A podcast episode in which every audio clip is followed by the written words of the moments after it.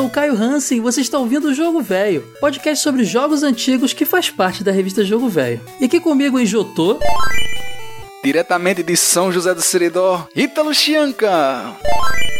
Olá, aqui é a Sora. Eu sou o Nicolas Cares e as pessoas costumam me chamar de professor Pokémon lá na casa do Carvalho. E eu sou o Ed Tasaka, o velho. Então pegue seu Pokégear porque hoje vamos relembrar Pokémon Gold, Silver e Crystal.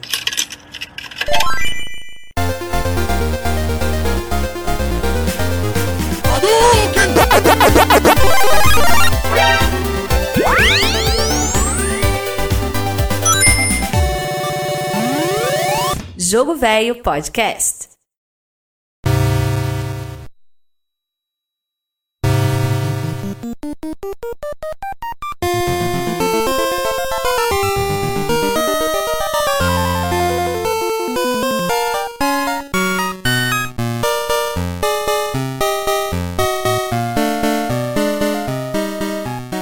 Caras, como eu tava afim de falar desses jogos, cara, dessa segunda geração de Pokémon, a minha geração favorita aí de Tasaka, eu sei que é a sua também. Mas eu não tava muito afim de falar não, cara, porque depois do lançamento da última revista que a gente falou sobre os primeiros jogos, foi um treco tão cansativo que eu falei, cara, eu não quero falar mais de Pokémon por um bom tempo. Ah, mas já tem um ano aí Ed, que você fez isso aí. É verdade, já né, cara? Foi em janeiro de 2020. Um ano, como passou rápido.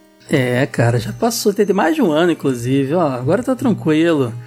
Cara, a gente tá fazendo essa, essa. A gente vai falar já da galera que tá aqui, mas só para dizer que a gente tá fazendo esse episódio mais uma vez motivado por uma revista nova. A nova revista especial do Jogo Velho, especial Pokémon, segunda geração, galera. Cara, eu tô muito feliz, tô muito feliz. Mas antes de continuar falando, de falar de revista, tenho que dar boas-vindas ao meu amigo Ítalo, minha amiga Sora, meu amigo Wade. Como é que vocês estão, galera? Ah, ele tá feliz demais hoje, viu? Não, o pessoal que ouve não tem noção, a gente não grava junto tem um tempo, né, galera? Então é sempre um reencontro, sempre agradável. A gente fica com bastante gaveta pra, pra lançar episódio. Cansados, porém felizes. Ah, cansado é, é o sobrenome da gente, né, galera? E também o grande Nicolas, lá da Casa do Carvalho. Adoro esse nome, cara. É muito legal falar isso, que quase sai um palavrão na hora de falar assim. Pô, é essa, essa, é a ideia, cara. Tem que soltar, tem que soltar, tem que falar com gosto. Bem-vindo, Nicolas. Muito bom ter você é nóis, aqui, nóis. cara. Muito obrigado, mano. Valeu pelo convite. Tamo junto aí. Vamos falar de Joto hoje, hein? Falar aí. Gold Silverzinho da massa, delícia. Cara, essa, essa geração de Pokémon que eu acho até hoje, talvez vocês concordem comigo, a mais grandiosa, assim, história, em, em, em elementos, em evolução de uma para outra. É absurdo o pensar que essa é a segunda geração apenas, cara, que não teve nada antes disso. Gente, o melhor pós-game de todos os tempos. Eu acho, cara. Eu acho, é, né? eu acho. É muito. Cara, eu lembro quando eu joguei. Cara, a gente vai falar das lembranças aqui. Eu, eu lembro quando eu joguei isso que eu fiquei louco, cara. Foi demais. Eu tava tão louco que eu, eu vou contar essa história. Eu joguei em japonês primeiro, Age. Mais louco que o Batman. Ah, todos nós Maluco juntos. Eu também tava nessa pilha aí. É guerreiro. É, mas não consegui muito longe, não. Não, mas, mas eu, joguei, eu, joguei, não só em, em, japonês, eu joguei num pseudo-árabe. Ô, louco. É, rapaz, o bagulho é louco. Chegou lá nas Arábias antes de chegar no Brasil, português? Caraca, eu, que doideira. Eu já conto? Não, não vou contar agora, não. Não, segura aí, é, segura aí. Primeiro a gente tem que contar, e essa é a tua hora aí de Botini. Fala da revista, Ed. Fala da revista. Minha gente, então, depois de dezenas, centenas, milhares de pedidos, a gente decidiu atender a vontade da galera. A primeira revista de Pokémon que a gente fez foi um sucesso. A gente não esperava, a gente fez pela nossa vontade, mas não sabia que ia ter um burburinho tão grande. Inclusive graças à ajuda da galera justamente da comunidade de Pokémon brasileira, né? Da Casa do Carvalho, da Pokémon, da Pokémon Blast News. A galera ajudou muito a gente. Então, decidimos dar continuidade, né? Então a gente fez a revista de Pokémon Gold, Silver e Crystal. Eu, eu, fi, eu fiz pôster sobrando dessa vez. Já pensando, porque na última, ô Nicolas, essa você não sabe. Uhum. A briga foi tão louca, mas tão louca, que eu fiquei sem pôster. Caraca. Aí, nossa. um dia, assim, eu arrumando uma Chupa, caixa. Ed. Então, mas arrumando uma caixa perdida, assim, eu achei um. Sabe aquele amassadinho que você descarta assim, tipo, ah, esse tá ruim. Esse amassadinho virou o meu pôster. Olha aí. Que eu tenho um na briga. parede e um, e um dobradinho dentro da revista, porque colecionador não gosta de, de usar brinde, né, galera? Tem esse negócio. Mas pois eu tenho é. outro na parede bonitinho. E vai ter de novo, Ed? Poxa, então revela logo pra galera, a galera quer saber. É, já, já, já tá tendo, minha gente. Posterzinho no mesmo padrão da, do primeiro, só que com os 100 Pokémon de Joto. Padrão gráfico. Por sinal, gente, essa revista tá seguindo bastante o projeto gráfico da anterior. A nossa ideia Uhum. é que você lendo as duas tivesse uma ideia de continuidade. Então o projeto gráfico é o mesmo, a estrutura é a mesma da revista, né? Você tem primeiro a matéria falando sobre como foi o processo criativo do jogo, depois tem aquele guia, né, que é um passeio pelo, por todas as cidades do jogo, insígnias e tudo mais, e fecha com a Pokédex, né? Que a galera curtiu Delícia. pra caramba na edição anterior e a gente decidiu refazer. É isso aí, galera. Tá lindo. Eu já dei uma olhada, não em tudo, porque é, hoje tá fazendo mistério, não sei porquê. Não, não chegou nem da gráfica na hora dessa gravação, né, Ed? Ai, cara, eu, eu, tô, eu tô dormindo muito mal, cara. Essa que é a verdade, cara. Eu tô muito ansioso. Também tô muito ansioso. Mas já vai, vai esquentando aí, galera. Porque vocês sabem, compra a revista depois, que o negócio é é mais completo, vai estar sempre à sua mão pra conferir. É, o negócio é gráfico, serve como um guia mesmo pra entender o jogo. Mas aqui você já vai ter o esquenta, galera. A gente já vai explicar mais ou menos a história de Pokémon Gold, Silver e Crystal. Mas antes. É óbvio que eu tenho que pedir para o meu convidado Nicolas falar um pouquinho do projeto Casa do Carvalho. Opa, eu agradeço o espaço, inclusive. Mas a Casa do Carvalho nasceu como um podcast também, olha só, que loucura. Lá em 2014 a gente tá, faz podcast de Pokémon, ah, falando tanto das séries principais. Hoje a gente até tem vertentes de podcasts diferentes. A gente tem um podcast Sim, eu- eu só vi, bem sobre é, só sobre os jogos principais, que é o. Eu esqueci o nome, é o Helping Hand. tem um só sobre o anime, que é o Jornadas do Carvalho. E, mas a gente também tem o nosso site. A gente por um tempo flertou com notícias, mas eu acabei dando uma saída de perto das notícias, deixar só mais para focar mais no entretenimento. Ah, e até para esse ano agora vai- a gente vai focar mais nisso. É isso aí, casocarvalho.net é o nome do site. Lá tem os podcasts, tem os vídeos a youtube.com.br Casa do Carvalho também, as nossas redes sociais estão todas lá no site também. É porque as URLs são, as arrobas são diferentes. Ah, mas vai infelizmente. estar na descrição do nosso, do nosso Vai tá, episódio. vai então tá. vai tudo quanto é rede. O- o- teve um safado no Twitter que roubou a arroba Casa do Carvalho. É o Ítalo, então, não? É, não, não, safado, Ítalo. safado é sempre o Ítalo, gente. Logo eu que não tenho nem Twitter. Tenho certeza que foi ele. Ah, você que tá ouvindo Pokémon aqui e ficou com vontade de ouvir cada vez mais, lá é só Pokémon, galera. Exatamente. Aproveita, mergulha, que aqui a gente fala de Pokémon de vez em quando, porque a gente divide espaço com muita coisa aqui, muita Pois coisa no é, nosso pois é. coração. É, lá a galera é especialista pesado, né? Exatamente. Inclusive também falamos da revista lojadovelho.com.br para comprar a sua. É isso aí, agora vamos falar de Pokémon e eu quero saber de vocês. Ah, antes de tudo, galera, eu sei que a gente vai falar primeiro das nossas lembranças e tal, mas se você é, não ouviu, ou faz muito tempo que ouviu o nosso episódio de Pokémon Red, Green, Blue, Yellow, que eu nunca sei o número, vou descobrir agora. eu nunca sei, Ed, você que. que, que Eu, eu também nunca sabe sei, de não, cara. A diferença é que eu vou, eu vou no Google quando você começa a falar. Episódio 53. Dê stop aqui, pode dar stop, galera. Não tem problema não, mas vá pro nosso episódio 53, ouça ele todinho. Lá a gente conta a origem de Pokémon, da onde veio a ideia, todos aqueles pormenores do iniciozinho, do projeto, de tudo. Porque aqui a gente vai continuar de onde paramos. A gente conta até, Caio, uma semelhança muito grande entre Pokémon e o jogo velho. Exatamente. Que a Game Freak veio de uma Exatamente. revista e a gente é uma revista. Então, olha aí. Pensei que você colecionava inseto quando era pequeno. Gosta- é é uma boa mesmo, cara, mas eu não, não fazia isso aí, não. Só faltou o, o passo de ficar milionário.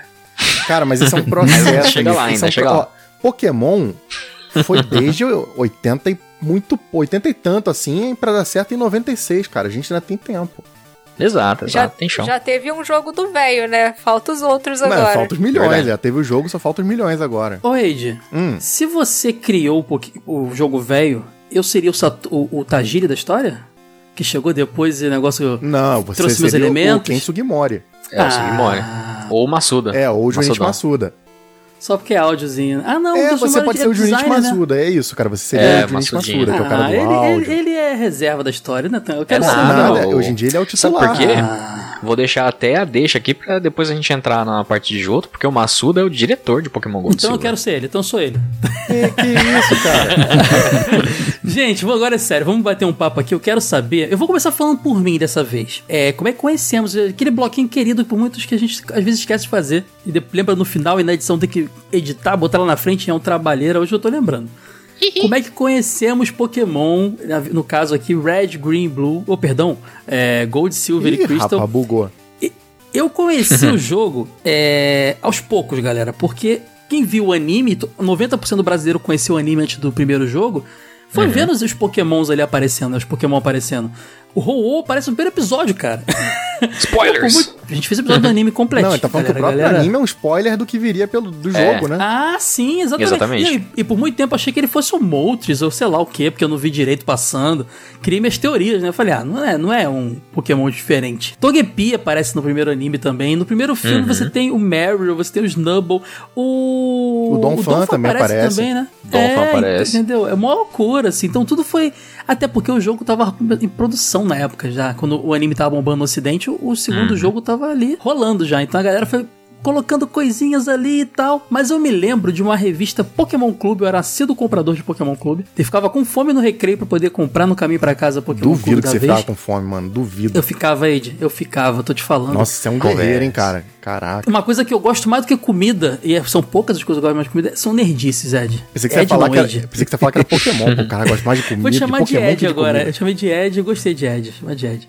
Então, é, eu lembro de uma edição pré-filme do Pokémon, né? Pré-filme do, do Mewtwo, que apareceu os traços do, dos Pokémon novos no anime. E o Mary foi chamado de Pika Blue, porque ele não tinha Pika-Blue. nome no ocidente ainda.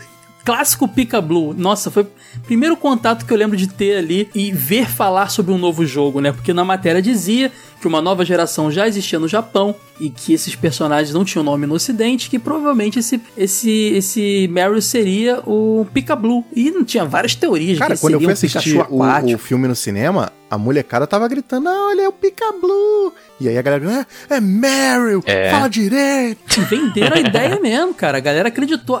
Assim como, lembra quem lembra do Dragon Ball AF aí, que era uma mentirada que todo mundo acreditou na época. O Pika Blue era, era uma realidade pra gente. Exatamente. E o pior é que o Pika Blue, ele tinha forma, pelo menos. era Pois mentira é. o nome? Era mentira. Mas a galera acreditava porque ele era azul, né? Então ajudava. É, é, é, é, o- vi- depois virou o lance do Pika-like, né? Que toda geração tem. é, Porque ele foi o primeiro. Exato. Ah, é. Todo, toda geração tem um, um, um Pikachuzinho clone ali, né? A versão. É, a gente chama de Pika Clone, de fato. Os- o Pikachuzinho da geração. Pode crer, Mas é pode que crer. a, a galera meio que, se, meio que se divide entre qual que é o Pikachu da geração, se é o Meryl, de fato, ou se é o Pichu, porque o Pichu é literalmente a É pré-evolução do verdade. É verdade. é verdade. Tem essa dúvida. Isso só mostra como essa geração é completa. Bom, e aí depois eu conheci o jogo porque Pokémon era emulação pra mim por muito tempo, demorei ter Game Boy. Uhum. Joguei tudo, zerei os três primeiros jogos e aí eu queria muito jogar os novos. Já tava rolando nos sites de ROM, de emulação, a versão em japonês dele. Até que depois tentei jogar, foi um desastre, porque japonês em RPG é difícil você prosseguir, né?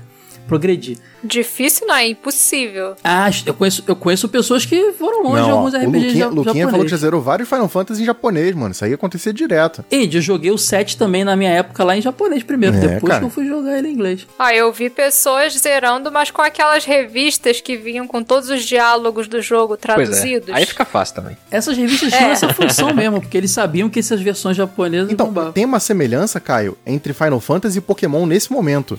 Porque Ah. Final Fantasy VII, quem trouxe a Gamers Book, que fez aquela revista gigantesca, incrível, justamente na época que você só tinha um jogo em japonês, foi quem? Eric Araki, na época da Gamers, que depois é o cara que vai trabalhar na Pokémon Clube, olha aí, ó. Exatamente. Esse nome, quem leu Pokémon Clube leu muito esse nome, Eric Araki, leu muito. Eric Tava- Araki.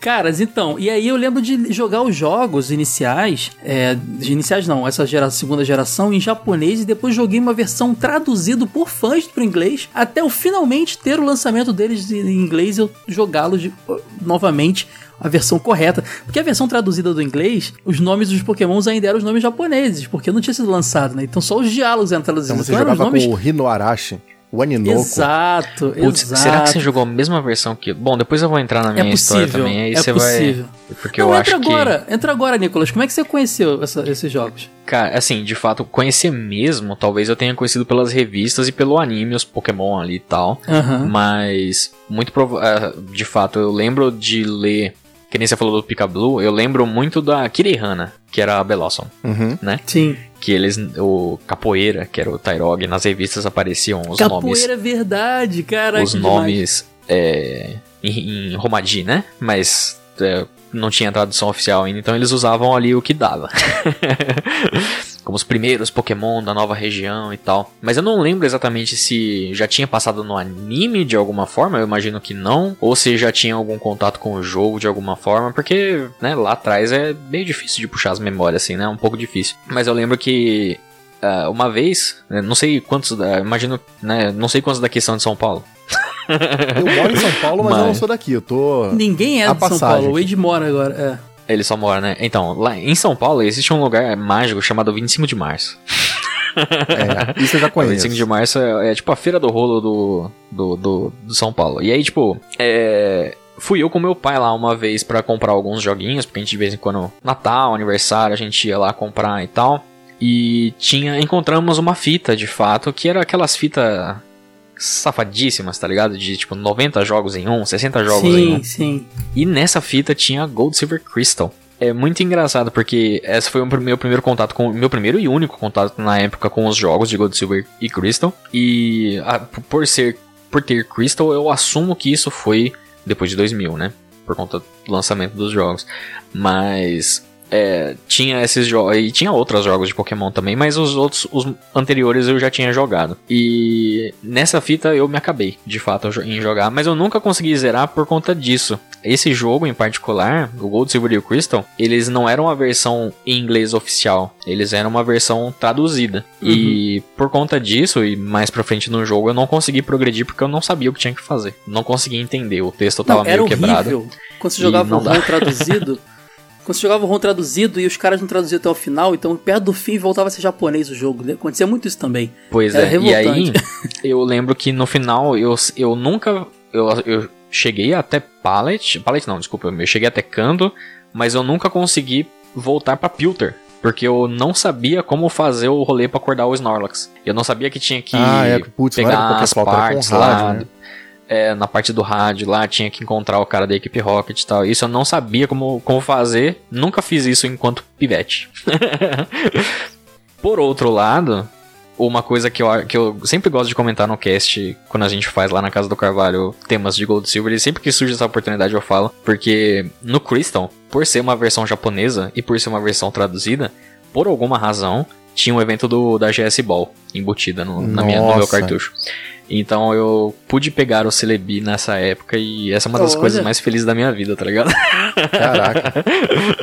Consegui Celebi pegar o Celebi nessa época. Se tem um clone de Pikachu nas gerações, tem de mil também, né? O Celebi seria o clone tem que ter. Da, tem que ter, tem que ter. Pode crer. Demais, cara. As, as, histórias vão ser muito parecidas. Eu quero saber da Sora. Sora, como é que você conheceu essa geração de Pokémon? Então, assim como todo mundo aqui, até você comentou, eu peguei essa fase dos jogos depois, né? A época da Pokémania na televisão, eu não conhecia os jogos. Na verdade, eu nem sabia que Pokémon tinha jogo. achava que a origem do negócio era anime mesmo. E fui conhecer o jogo só depois nos emuladores. É, joguei os primeiros, aí depois eu fui jogando na ordem. E esse, cara, muito legal. Tipo, eu gostei demais desse Pokémon, dessa, dessa versão do jogo, mas eu não tenho muitas lembranças assim da época, porque eu fui jogando direto assim, mas não, não teve nenhum evento que marcou, sabe? Não teve uma coisa assim. Quando você jogou os primeiros, então já existia? Você foi seguiu uma, uma jornada, assim, jogou os, a primeira geração, a segunda já tava lá para você jogar também? É isso? Sim, tanto que quando eu joguei eles já até estavam totalmente traduzidos para inglês, já tinha até tradução para português na época Caraca, que eu fui jogar. Devia ser então a ROM original em inglês mesmo, o, o, a ROM do cartucho americano, talvez. Uhum. Pô, demais, cara, demais. Sim, é, eu joguei bem depois, não peguei esse, esse início, essa fase mais complicada. É tipo você descobrir uma série nova que já tá um tempão no ar e você consegue maratonar várias temporadas, assim, é bem maneiro. Sim, é, porque aí todo mundo já conhece, aí ficam te é. falando da experiência, ah, vai acontecer isso, vai acontecer aquilo. Spoiler você... desde aquela época, né? Sim. demais, demais. E você, Ítalo? Deixa eu ir por último. E você, Ítalo? Como você conheceu geração aí? Minha história lembra muito da Sora, porque eu tenho muito viva a memória de ter participado da, das, dessa chegada da nova geração, mas no anime. Era aquela febre de Pokémon, uhum. todo mundo comprava tudo de Pokémon, era camisa de Pokémon, brinquedo pirata que você comprava nas festas de padroeiro, todo mundo louco para conhecer esses 100 Pokémon novos. Só que assim como a Sora, eu não fazia ideia de que existiam jogos de Pokémon. Eu fui ver um Game Boy de verdade, eu acho que já tinha PS2. Então não tinha Game Boy aqui, ninguém sabe nem o que danado era Game Boy, muito menos os jogos de Pokémon. Então eu vivi a febre dessa geração do anime, só que em 2003 foi o meu primeiro contato com o jogo e assim como a maioria das pessoas, muito provavelmente através de emulação. E foi na escola. Na, na, a gente tinha uma aula de informática que durava 50 minutos por semana. Era na sexta-feira, o último horário, de 10h40 às 11h30. E a, a professora ela passava umas histórias lá, uns ditados pra gente. Ela ia falando uns textos, a gente digitando no Word, e quem fosse terminando ganhava o tempo livre pra, pra jogar, pesquisar na internet. E tinha um amigo meu, que era um dos meus melhores amigos, chamado Eric. E ele tinha computador Caraca. em casa. então ele pegou. Ele tinha a ROM do Pokémon, já era o. Já era em português, assim como o da Sora. Muito provavelmente, eu, se eu não me engano, é em 2003, 2004. Eu acho que era em português. E ele foi passando pra todo mundo. Eu acho que nesse ano a escola inteira jogava Pokémon. Agora não era nada convencional não. A galera botava cheat. Ah, eu quero um Pikachu. Aí digitava um, um códigozinho lá na, no emulador pra aparecer um Pikachu em qualquer Era o Game lugar. Sharkzinho, pô, clássico. Sim. Game Era Shark. aquele emulador NO Cifrão, Sim, como é que é o era nome? NO Cifra GMB. No cache, no cache de GBA. Esse era maravilhoso, porque você podia botar até cabo Game Link virtual, Sim. jogar com, outra, jogar com você mesmo, trocar Pokémon, era muito bom. Bom E era, era loucura, todo mundo jogando um contra os outros. Ia no supermercado comprar disquete pra ficar passando o jogo pras outras pessoas. Agora, o jogo mesmo em cartucho, esse eu nunca nem vi. Mas a emulação foi vida nessa época aí. É, A, a história do a história do Ítalo me fez lembrar que eu também aproveitei o Pokémon, só que eu não tive a vantagem da portabilidade do, do Game Boy, né? Então, quando ia jogar em outros lugares, porque às vezes eu, ta, eu tava jogando em casa, aí ia na casa de algum parente, eu queria levar o emulador pra jogar com o jogo e tudo. Aí tinha que passar tudo pra um pendrive, copiar o jogo, os saves, passava pra outro computador. Às vezes queria jogar na faculdade também. Levava o pendrive com o jogo pra ficar jogando na aula. Aqui era, era tudo no disquetezinho. Um disquetezinho com adesivo Ah, isso de Pikachu e ia levando esse disquete pra A qualquer gente- lugar. Eu conversei, conversando com o Ed no último episódio Pokémon, a gente jogou, conheceu no disquete, né, Ed? Exato. Era troca de. Cabia exatamente, falando do anterior, obviamente, o, a ROM do Pokémon Blue e o emulador. Era o que cabia no disquete, certinho. Maravilhoso. É, inclusive no, no Rio de Janeiro, Caio, teve aquele mercado paralelo por uma época que qualquer banca de jornal vendia Pokémon de quietinho. Vendia. Depois, depois até pegou uma fase do CD também. Pode que quando crer. foi CD, era loucura. Vinha muito jogo dentro, pode crer. Não, e era bem feito. Tinha a capinha Sim, tinha impressa direitinho, no papel impresso, legal. Pokémon de Eu queria muito achar ah, o meu, cara. Era muito legal. Eide, você que é outro fã do, da franquia desse jogo, como é que você conheceu? Cara, diferente da galera, eu tava talvez na no meu ápice da Pokémania ali, né? Eu tava muito neurótico. Eu lembro que Mas seu ápice não é agora, não? Não, não, agora, agora eu tô velho, cara. tá Quando você ápice. fica velho, você já não tem mais tanta paciência. Você tá no ápice, assim. Você vê as Pokémon jornadas que eu, eu tô sei. assistindo, cara, firmão mesmo. Ele vê tudo, ele chora com os Eu episódios. choro, eu choro até mesmo, eu hoje. choro mesmo, isso é verdade. Só um parênteses. Eu- Eu que faço conteúdo sobre Pokémon, não tenho paciência pra assistir o anime. ah, mas- cara, mas eu tô lá. gostando tanto dessa temporada, Nico. Ele tá assiste e chora, ele vive dizendo a gente. Não, mas tá da hora. É que, eu, é que eu não tenho paciência mesmo, não. Eu tô assistindo e eu sei que a gente fala de nostalgia, mas eu tô achando melhor do que a série original, cara. Ratinho aí, polêmica. Ratinho. Ratinho. gente, que Eu isso. tô achando. Eide Aí tem eu muita sorte, ele jogou o cartucho original em japonês e o pai dele traduzindo em tempo real. Cara, não foi meu pai, não foi meu pai, mas isso aconteceu. Cara, eu vou contar. Ai, que- com esse item aqui, lê pra mim o que que é esse item aqui. não, ó. O que esse Primeiro, NPC tá falando comigo aqui? a minha rua era conhecida como ginásio Pokémon lá no bairro, porque era uma molecada Ô, louco. E era- Pokémon GO já Era uma rua existia? só de casas, né? E, cara, a molecada inteira tava viciada em Pokémon. Então, um tinha todas as figurinhas de Elma Chips. O outro, sei lá, era o cara que mais jogava. A gente jogava RPG de Pokémon no Mirk. Tava na loucura master, assim. A, a galera tava empolvorosa. E a gente ia pra banca, cara, a, a cada, sei lá, 3, 4 dias pra perguntar se chegou a nova Nintendo World. Porque era ali que era a nossa fonte de informação. Uhum. Até que um dia Uhum. eu achei uma revista comics, eu tava conversando com o Kai em off sobre isso. Revistinha formatinho, tamanho da jogo velho. Uma revista sobre quadrinhos que tinha lá na capa dizendo: temos informações sobre todos os 251 Pokémon. E aí a gente comprou aquele treco, óbvio. A revista foi pulverizada em segundos, mão molhada, suada, não sei o quê. mas foi a fonte de informação da gente por muito tempo.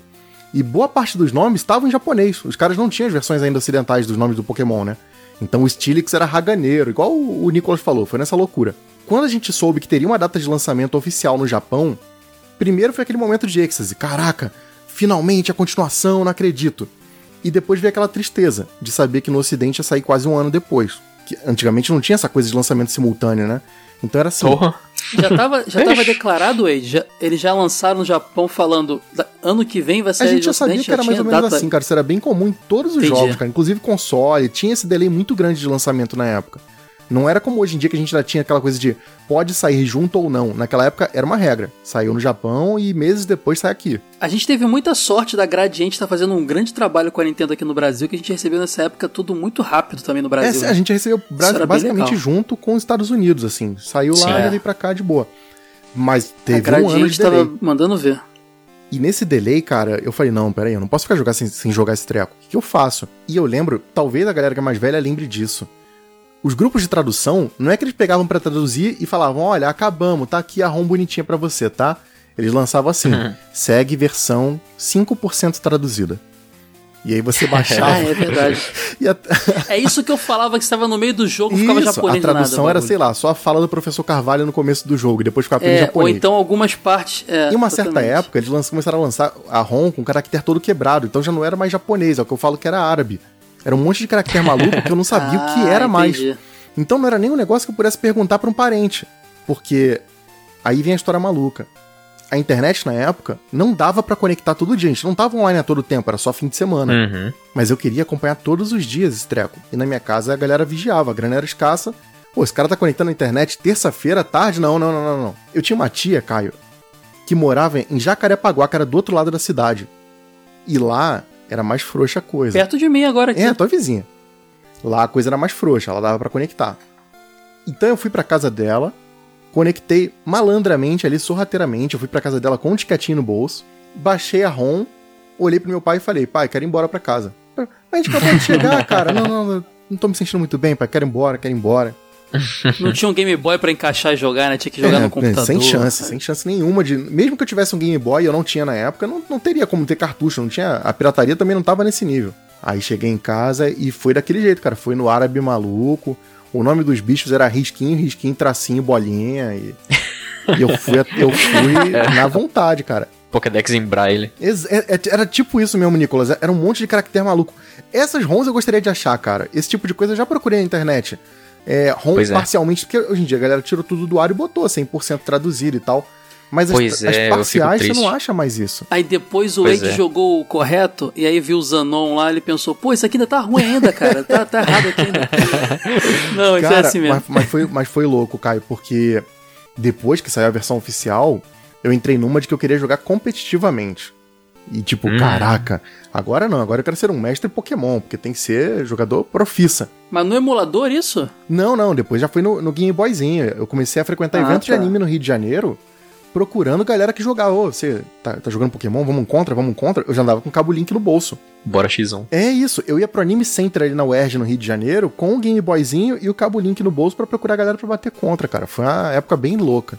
Por isso que eu digo que foi o ápice, assim, hoje em dia, zero chance de eu fazer isso. Pois é. Então todos, todos vocês, eles, vocês tiveram amigos que jogavam quando, com vocês Pokémon em algum momento. Lá quando. ah, cara, na, na na- época da nos minha idos. escola era, só se falava de Pokémon. É, na minha fase de Game Boy não, porque eu tive um pouco atrasado o Game Boy Color. Mas na emulação, a galera da escola trocava disquetinho e trocava informação. A gente não Aham. jogava muito contra porque é cada um na sua casa, né? Sim, Com sim, seu sim. computador. Mas era bem trocando informações e jogos. Eu, eu, infelizmente não tive essa experiência não, sempre joguei 100% solo. Solo, né? É, eu ia per perguntei isso porque eu, eu nunca tive nessa época, na época da Pokémania, e eu acho isso muito surreal também. Na minha escola ninguém gostava, exceto eu gostava de Pokémon. Caramba. E eu achava isso muito bizarro, porque eu via, eu sabia que tal todo mundo adorava, mas eu não conhecia ninguém que gostava, tá ligado?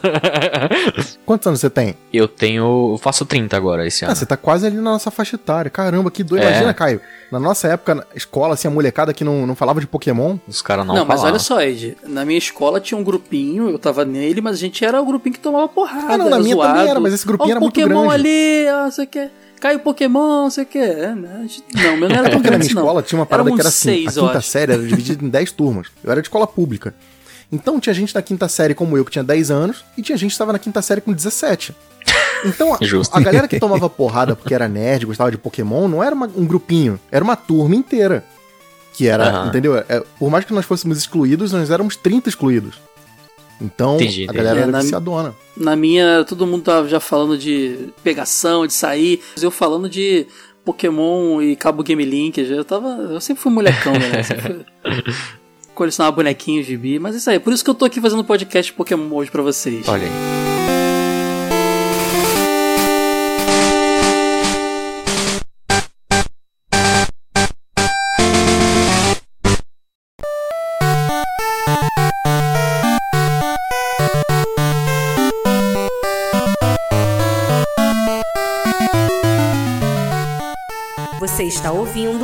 Jogo Velho Podcast.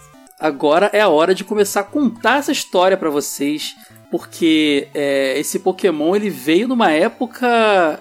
Primeiro que ele- o projeto atrasou, né, Ed? Era pra ter saído bem antes do que ele saiu. né? Cara, a ideia inicial era ter saído dois anos antes do que ele realmente chegou no mercado. Porque o primeiro jogo, ele sai em 96. E aí os caras Sim. viram, meu Deus, esse treco tá bombando. Vamos lançar outro. E eles tinham carta branca. Então vamos lá, 97, cara, prometeram 97 sai a continuação. Já estavam trabalhando nos, conce- nos conceitos, já tinham a ideia de como seria o jogo e tudo mais. Só que o, o Pokémon tava fazendo sucesso tão grande, tão acima do que eles imaginavam, que eles não tinham braço pra trabalhar em tudo que Pokémon demandava naquele momento. Pensa que assim, Caio, a febre chegou no Brasil, o treco veio do Japão, a febre chegou no Brasil. Imagina como isso não tava no resto do mundo, nos países com mais dinheiro, mais informação. Sim. Então, os caras estavam licenciando tudo do que podia e não podia de Pokémon, uma loucura. E aí você para pra pensar que a equipe da Game Freak na época era bem reduzida, cara. Era pouca gente. Uhum. E os caras estavam tendo que trabalhar, por exemplo, no processo de localização dos jogos anteriores ainda. Trabalhando em botar é, em inglês o Pokémon Red, Blue, Yellow e outros projetos que estavam surgindo. E aquela ideia do Pokémon, que era Pokémon 2 na época, né? Não era nem Pokémon Gold Uhum. Silver, o nome veio depois. Foi sendo postergada. Eles tinham a ajuda da HAL Laboratory lá, né? Que era a que desenvolvedora de Kirby, de Earthbound, do Iwata. Que, sa- gente, o Iwata, que é uma das lendas da Nintendo que veio a se transformar depois presidente da Nintendo, Satoru Iwata, ele tava lá, eles estavam fazendo joguinhos é, fora da, da cronologia Pokémon, né? Tipo, Pokémon Stadium foi feito por eles, Sim. Pokémon Tra- Trading Card Game, que eu e Ed também a gente descobriu que a gente jogou muito na, na, na juventude também. Eu, era, eu adorava o Trading Card Game de Game Boy. Graças a esses projetos a- por fora que eles atrasaram tanto também, né, cara? Porque tinha que localizar jogo pra ocidente, era muita coisa rolando de Pokémon, né? É que nem, nem todos os jogos eram tocados pela Game Freak, né? A Game Freak mesmo sempre tocou só os principais, né? a HAL Laboratory trabalhou com o, o Pokémon Stadium e você teve a Hudson fazendo o TCG. Só que Uhum. Ah, foi a o que Hudson. acontece é o seguinte, o Satoru Iwata, ele já tinha um histórico grande, antes dele ser presidente da HAL Laboratory, de ser um cara relevante, ele era um programador chão de fábrica como vários aí, né? E ele trabalhou na época em Balloon Fight da Nintendo, ele trabalhou um monte de clássico da Nintendo. Então ele já tinha uma relação muito próxima com aquele meio. Quando os caras começaram a trabalhar em Pokémon e, e viram que iam fazer aquele sucesso todo, pensa que o primeiro jogo, o código não era nem comentado. Porque a galera que estava fazendo aquilo fazia muito na empolgação, mas não eram programadores profissionais, assim, de formação. Então o código funcionava, o jogo rodava, beleza, bacana. Mas você não tinha comentário. Que isso, quando você está fazendo um programa, é muito importante, porque se você morrer e outro cara pegar o teu trabalho para tocar, ele precisa saber o que, que cada parte do código faz, para que que serve, para que que serve essa parte aqui. Ah, essa daqui serve pro dano, essa daqui serve para para aumento de nível e tudo mais. E nada disso era comentado. E aí deram na mão do Satoru Iwata e falaram, cara, dá uma olhada nesse código aqui, porque eles queriam pegar o sistema de batalha e portar pro Pokémon Stadium. O primeiro Pokémon Stadium, que nem tem os 150 Pokémon, era só 40. Eu descobri estudando isso, Ed. No Japão isso é uma versão mais limitada. Isso saiu. Eles, em vez de botarem, por exemplo, sei lá, Squirtle, Wartortle e Blastoise, eles só colocavam Blastoise direto. Não tinha necessidade de botar Uhum. É, as o Pikachu era o único com o primeiro, era a única primeira forma que tava no jogo era o Pikachu. Isso, né? exato. E aí o Satoru Iwata pega aquele código e em uma semana, sem ninguém falar nada, o cara entende o código, reescreve, põe comentário e ainda faz melhorias, assim, ó. Cria aqui um sistema de otimização aqui pra vocês usarem e tal, não sei o quê. E aí os caras ficam assim, bicho, esse maluco é o presidente da empresa ou esse cara é programador aqui que nem a gente? au- aumentou a tensão, né? Os caras pensando, caraca, o presidente é programador também, estamos ferrados. Não tem uma história de que esse, esse Pokémon 2 ele já seria o último jogo da série, já fizeram pensando em ser o último, que não ia ter mais continuidade, que eles não imaginavam que fosse ter a proporção que teve. Assim, sempre rondou muito papo sobre isso, né? Mas é, nunca se teve um, um comentário oficial, né? Dos caras falando assim, não, esse aqui vai porque ser o último O jogo, né? Tsunekazu Ishihara, ele fala na época, Tsunekazu Ishihara, que é o, o presidente da, da Pokémon Company, né? Ele falava que ali, eles imaginavam que não que seria a última, mas que seria a definitiva. Exato. Que eles achavam que aquela, aquela versão ia ser tão completa, ia reunir tanta coisa, que não tinha necessidade de fazer mais nada pra frente. Mas se o negócio bombasse, é óbvio, né? Com- A regra do, da grana é que determina Money. se você faz ou não, né? Isso não se fala em, em videogame, galera, porque a tecnologia tá sempre evoluindo, sempre tem possibilidades. Não é uma coisa que se É deve porque a dizer. galera quer cara. traçar, Caio, aquele paralelo com a história do Final Fantasy, por exemplo, né? Que tem É. esse nome porque seria o último jogo da Square e depois ia fechar e tal. Só que no caso de Pokémon era exatamente o contrário. O bagulho tava. Sabe aquele Tava meme? em ascensão, né? É, é, exato. Aquele memezinho do Prince Money, que é a cara do, do Miyamoto cuspindo nota de dólar, cara. Era aquilo que tava acontecendo, era muito dinheiro, cara. Muito dinheiro. A ponto deles terem que abrir outra empresa. É, a própria Pokémon Company ela foi fundada depois só pra gerenciar o marketing da franquia. E aliás, Sim. primeiro inicialmente pra funcionar os Pokémon Centers no Japão. E posteriormente ela virou uma empresa própria pra- só pra poder gerenciar a marca no mundo inteiro. Porque eles viram que não era só jogo, cara. Tinha É. que, que tinha desenho, tinha ma- é, é, Bonequinho. bonequinho, promocional, era muita coisa pra administrar. E é, é quando surge o, o, o trading card game mesmo, um físico, carta de papel. E aí aquele negócio também começa a bombar muito. Tanto é que eles fazem o jogo, eles falam assim, peraí, a gente tem uma base instalada de Game Boy gigantesca. Uhum. Vamos Esse jogo converter de a galera carta pra jogar o card. Tá é. funcionando. Vamos tentar pegar esse jogo de carta e passar pro videogame pra tentar converter a galera pro jogo de carta físico. Uhum. Que foi o que aconteceu comigo. Eu joguei o joguinho lá no Game Boy e falei, cara, esse jogo é da hora, hein? Como será que joga isso? Aí fui na lojinha de Magic e o cara chegou lá, ó, Pokémon, ó, tem aqui, ó, 10 centavos cada carta comum. E eu montei meu deck lá com 5 conto. Um deck horroroso, mas eu comecei a jogar porque dane-se que era horroroso, era Pokémon, o importante era jogar. Uhum. É, o Pokémon, ele. Onde chegava fazia sucesso, né? É incrível. Eu não sei, pelo menos, talvez tenha, mas eu não sei de uma empreitada de Pokémon que não virou sucesso. Não virou sucesso? É, que não explodiu Ah, igual acho todas as difícil. outras. Acredito que não. O que Pokémon teve foi. Pokémon faz um negócio que é muito bem feito, que é usar você como uma bola de pinball. Ele te joga de um lado pro outro, de, um- uma faz uma transição de uma mídia para outra muito bem feita. Você pode ver que o anime ele é completamente amarrado com o que vai acontecer nos jogos. A gente vai ter agora final do ano o, o, o relançamento da quarta geração, né, da Diamante e Pérola. Coincidentemente, com grandes aspas aqui, o Ash reencontra o Infernape dele no anime. Né, Pois isso vai é. rolar. Por que será que estão pegando esse bicho agora? Cara, tudo conversa tão bem e e é um transmídia violento, Caio. Não, com certeza. Ah, e até, no, por exemplo, o próprio primeiro filme, primeiro, segundo filme que saiu no cinema, ou quando teve o relançamento, o lançamento daquele de 2016 também no, no mundo inteiro e tal, eles sempre lançam umas cartas promo junto, né? Tipo, Sim, que É vale pra- milhares de dólares. é, mas é pra quê? Pra pessoa falar assim, olha, tem carta de Pokémon, que legal, né? Às vezes a pessoa não sabe e descobre por conta dessas, desses Sim, brindezinhos, cara, isso, né? isso é genial. cara, McDonald's, isso é genial. brinde de cinema, sempre dá uma cartinha, pode crer. Uhum. Ó, a Sora falou de Pinball aí, o Wade falou Pinball. Só lembrando de Pokémon Pinball, grande jogo também. Grande jogo. Game Boy. Queria uma Temos que fazer um episódio, Wade, jogos, de- jogos de Pokémon pra falar desses outros jogos. O que que vocês acham? Fora da franquia original. Ah, tem, tem Dá pra falar de League, tem uma pancada de jogo Tem maluco, cara. muita Tem coisa tanto legal pra de Pokémon falar. mesmo. É bizarro. É, cara. Exatamente. Muito legal, muito legal. Eide, mas a gente falou do Iwata aqui. E no futuro ele veio a se tornar quem ele se tornou, falecido, faleceu em 2015 de câncer, infelizmente, foi muito homenageado, um grande presidente da- que a Nintendo teve. É, mas ele acabou sendo muito importante para o término né, do projeto game- do, do Gold Silver, né? Ah, exato, porque a partir do momento que ele reescreve o código do sistema de batalha e que isso é aproveitado no Pokémon Stadium, os caras falam: não, peraí, esse cara tem que continuar aqui com a gente, o cara é um monstro. E inclusive a, a ferramenta de compressão que ele cria. Eu li muito tempo pro pessoal falando que essa ferramenta foi pra colocar canto no jogo. Mas depois o pessoal provou por A mais B que na verdade não era isso, ele não tava zipando. O que ele fazia era com que as animações tivessem uma velocidade, é, uma performance melhorada. Então, essa história de que, ah, não, foi ele que conseguiu comprimir os dados para colocar canto no jogo, não, não é isso que aconteceu. Ele melhorou a velocidade de animação. Só que sem isso, não tinha como fazer um jogo desse tamanho. Imagina, você não, dobrou. não cabe, né? Não tem como, não tem como cartucho de Game Boy, não tem como você colocar isso. Pro pessoal que tá menos familiarizado, o Ed não tá falando de canto, cantinho, não, gente. É canto o, É, a o primeira mapa geração. do primeiro, primeira A geração. região, é. né? Cara, o Satoru Iwata tem um negócio que é genial, que pensa no seguinte, a Nintendo ela é uma empresa familiar, né? Ela é a empresa Yamauchi, e ela foi passando de pai pra filho. O Satoru Iwata foi o primeiro cara, sem ser do clã Yamauchi, que eles olharam e falaram, não, esse cara, ele tem o que é necessário tão pra bom, né, que- tocar a Nintendo. Esse cara é bom. né? E ele entra na presidência da Nintendo e ele lança apenas Nintendo Wii e Nintendo DS. Só isso, né? Só os, cons- os consoles mais vendidos da história da Nintendo em todos os tempos. É ele sozinho.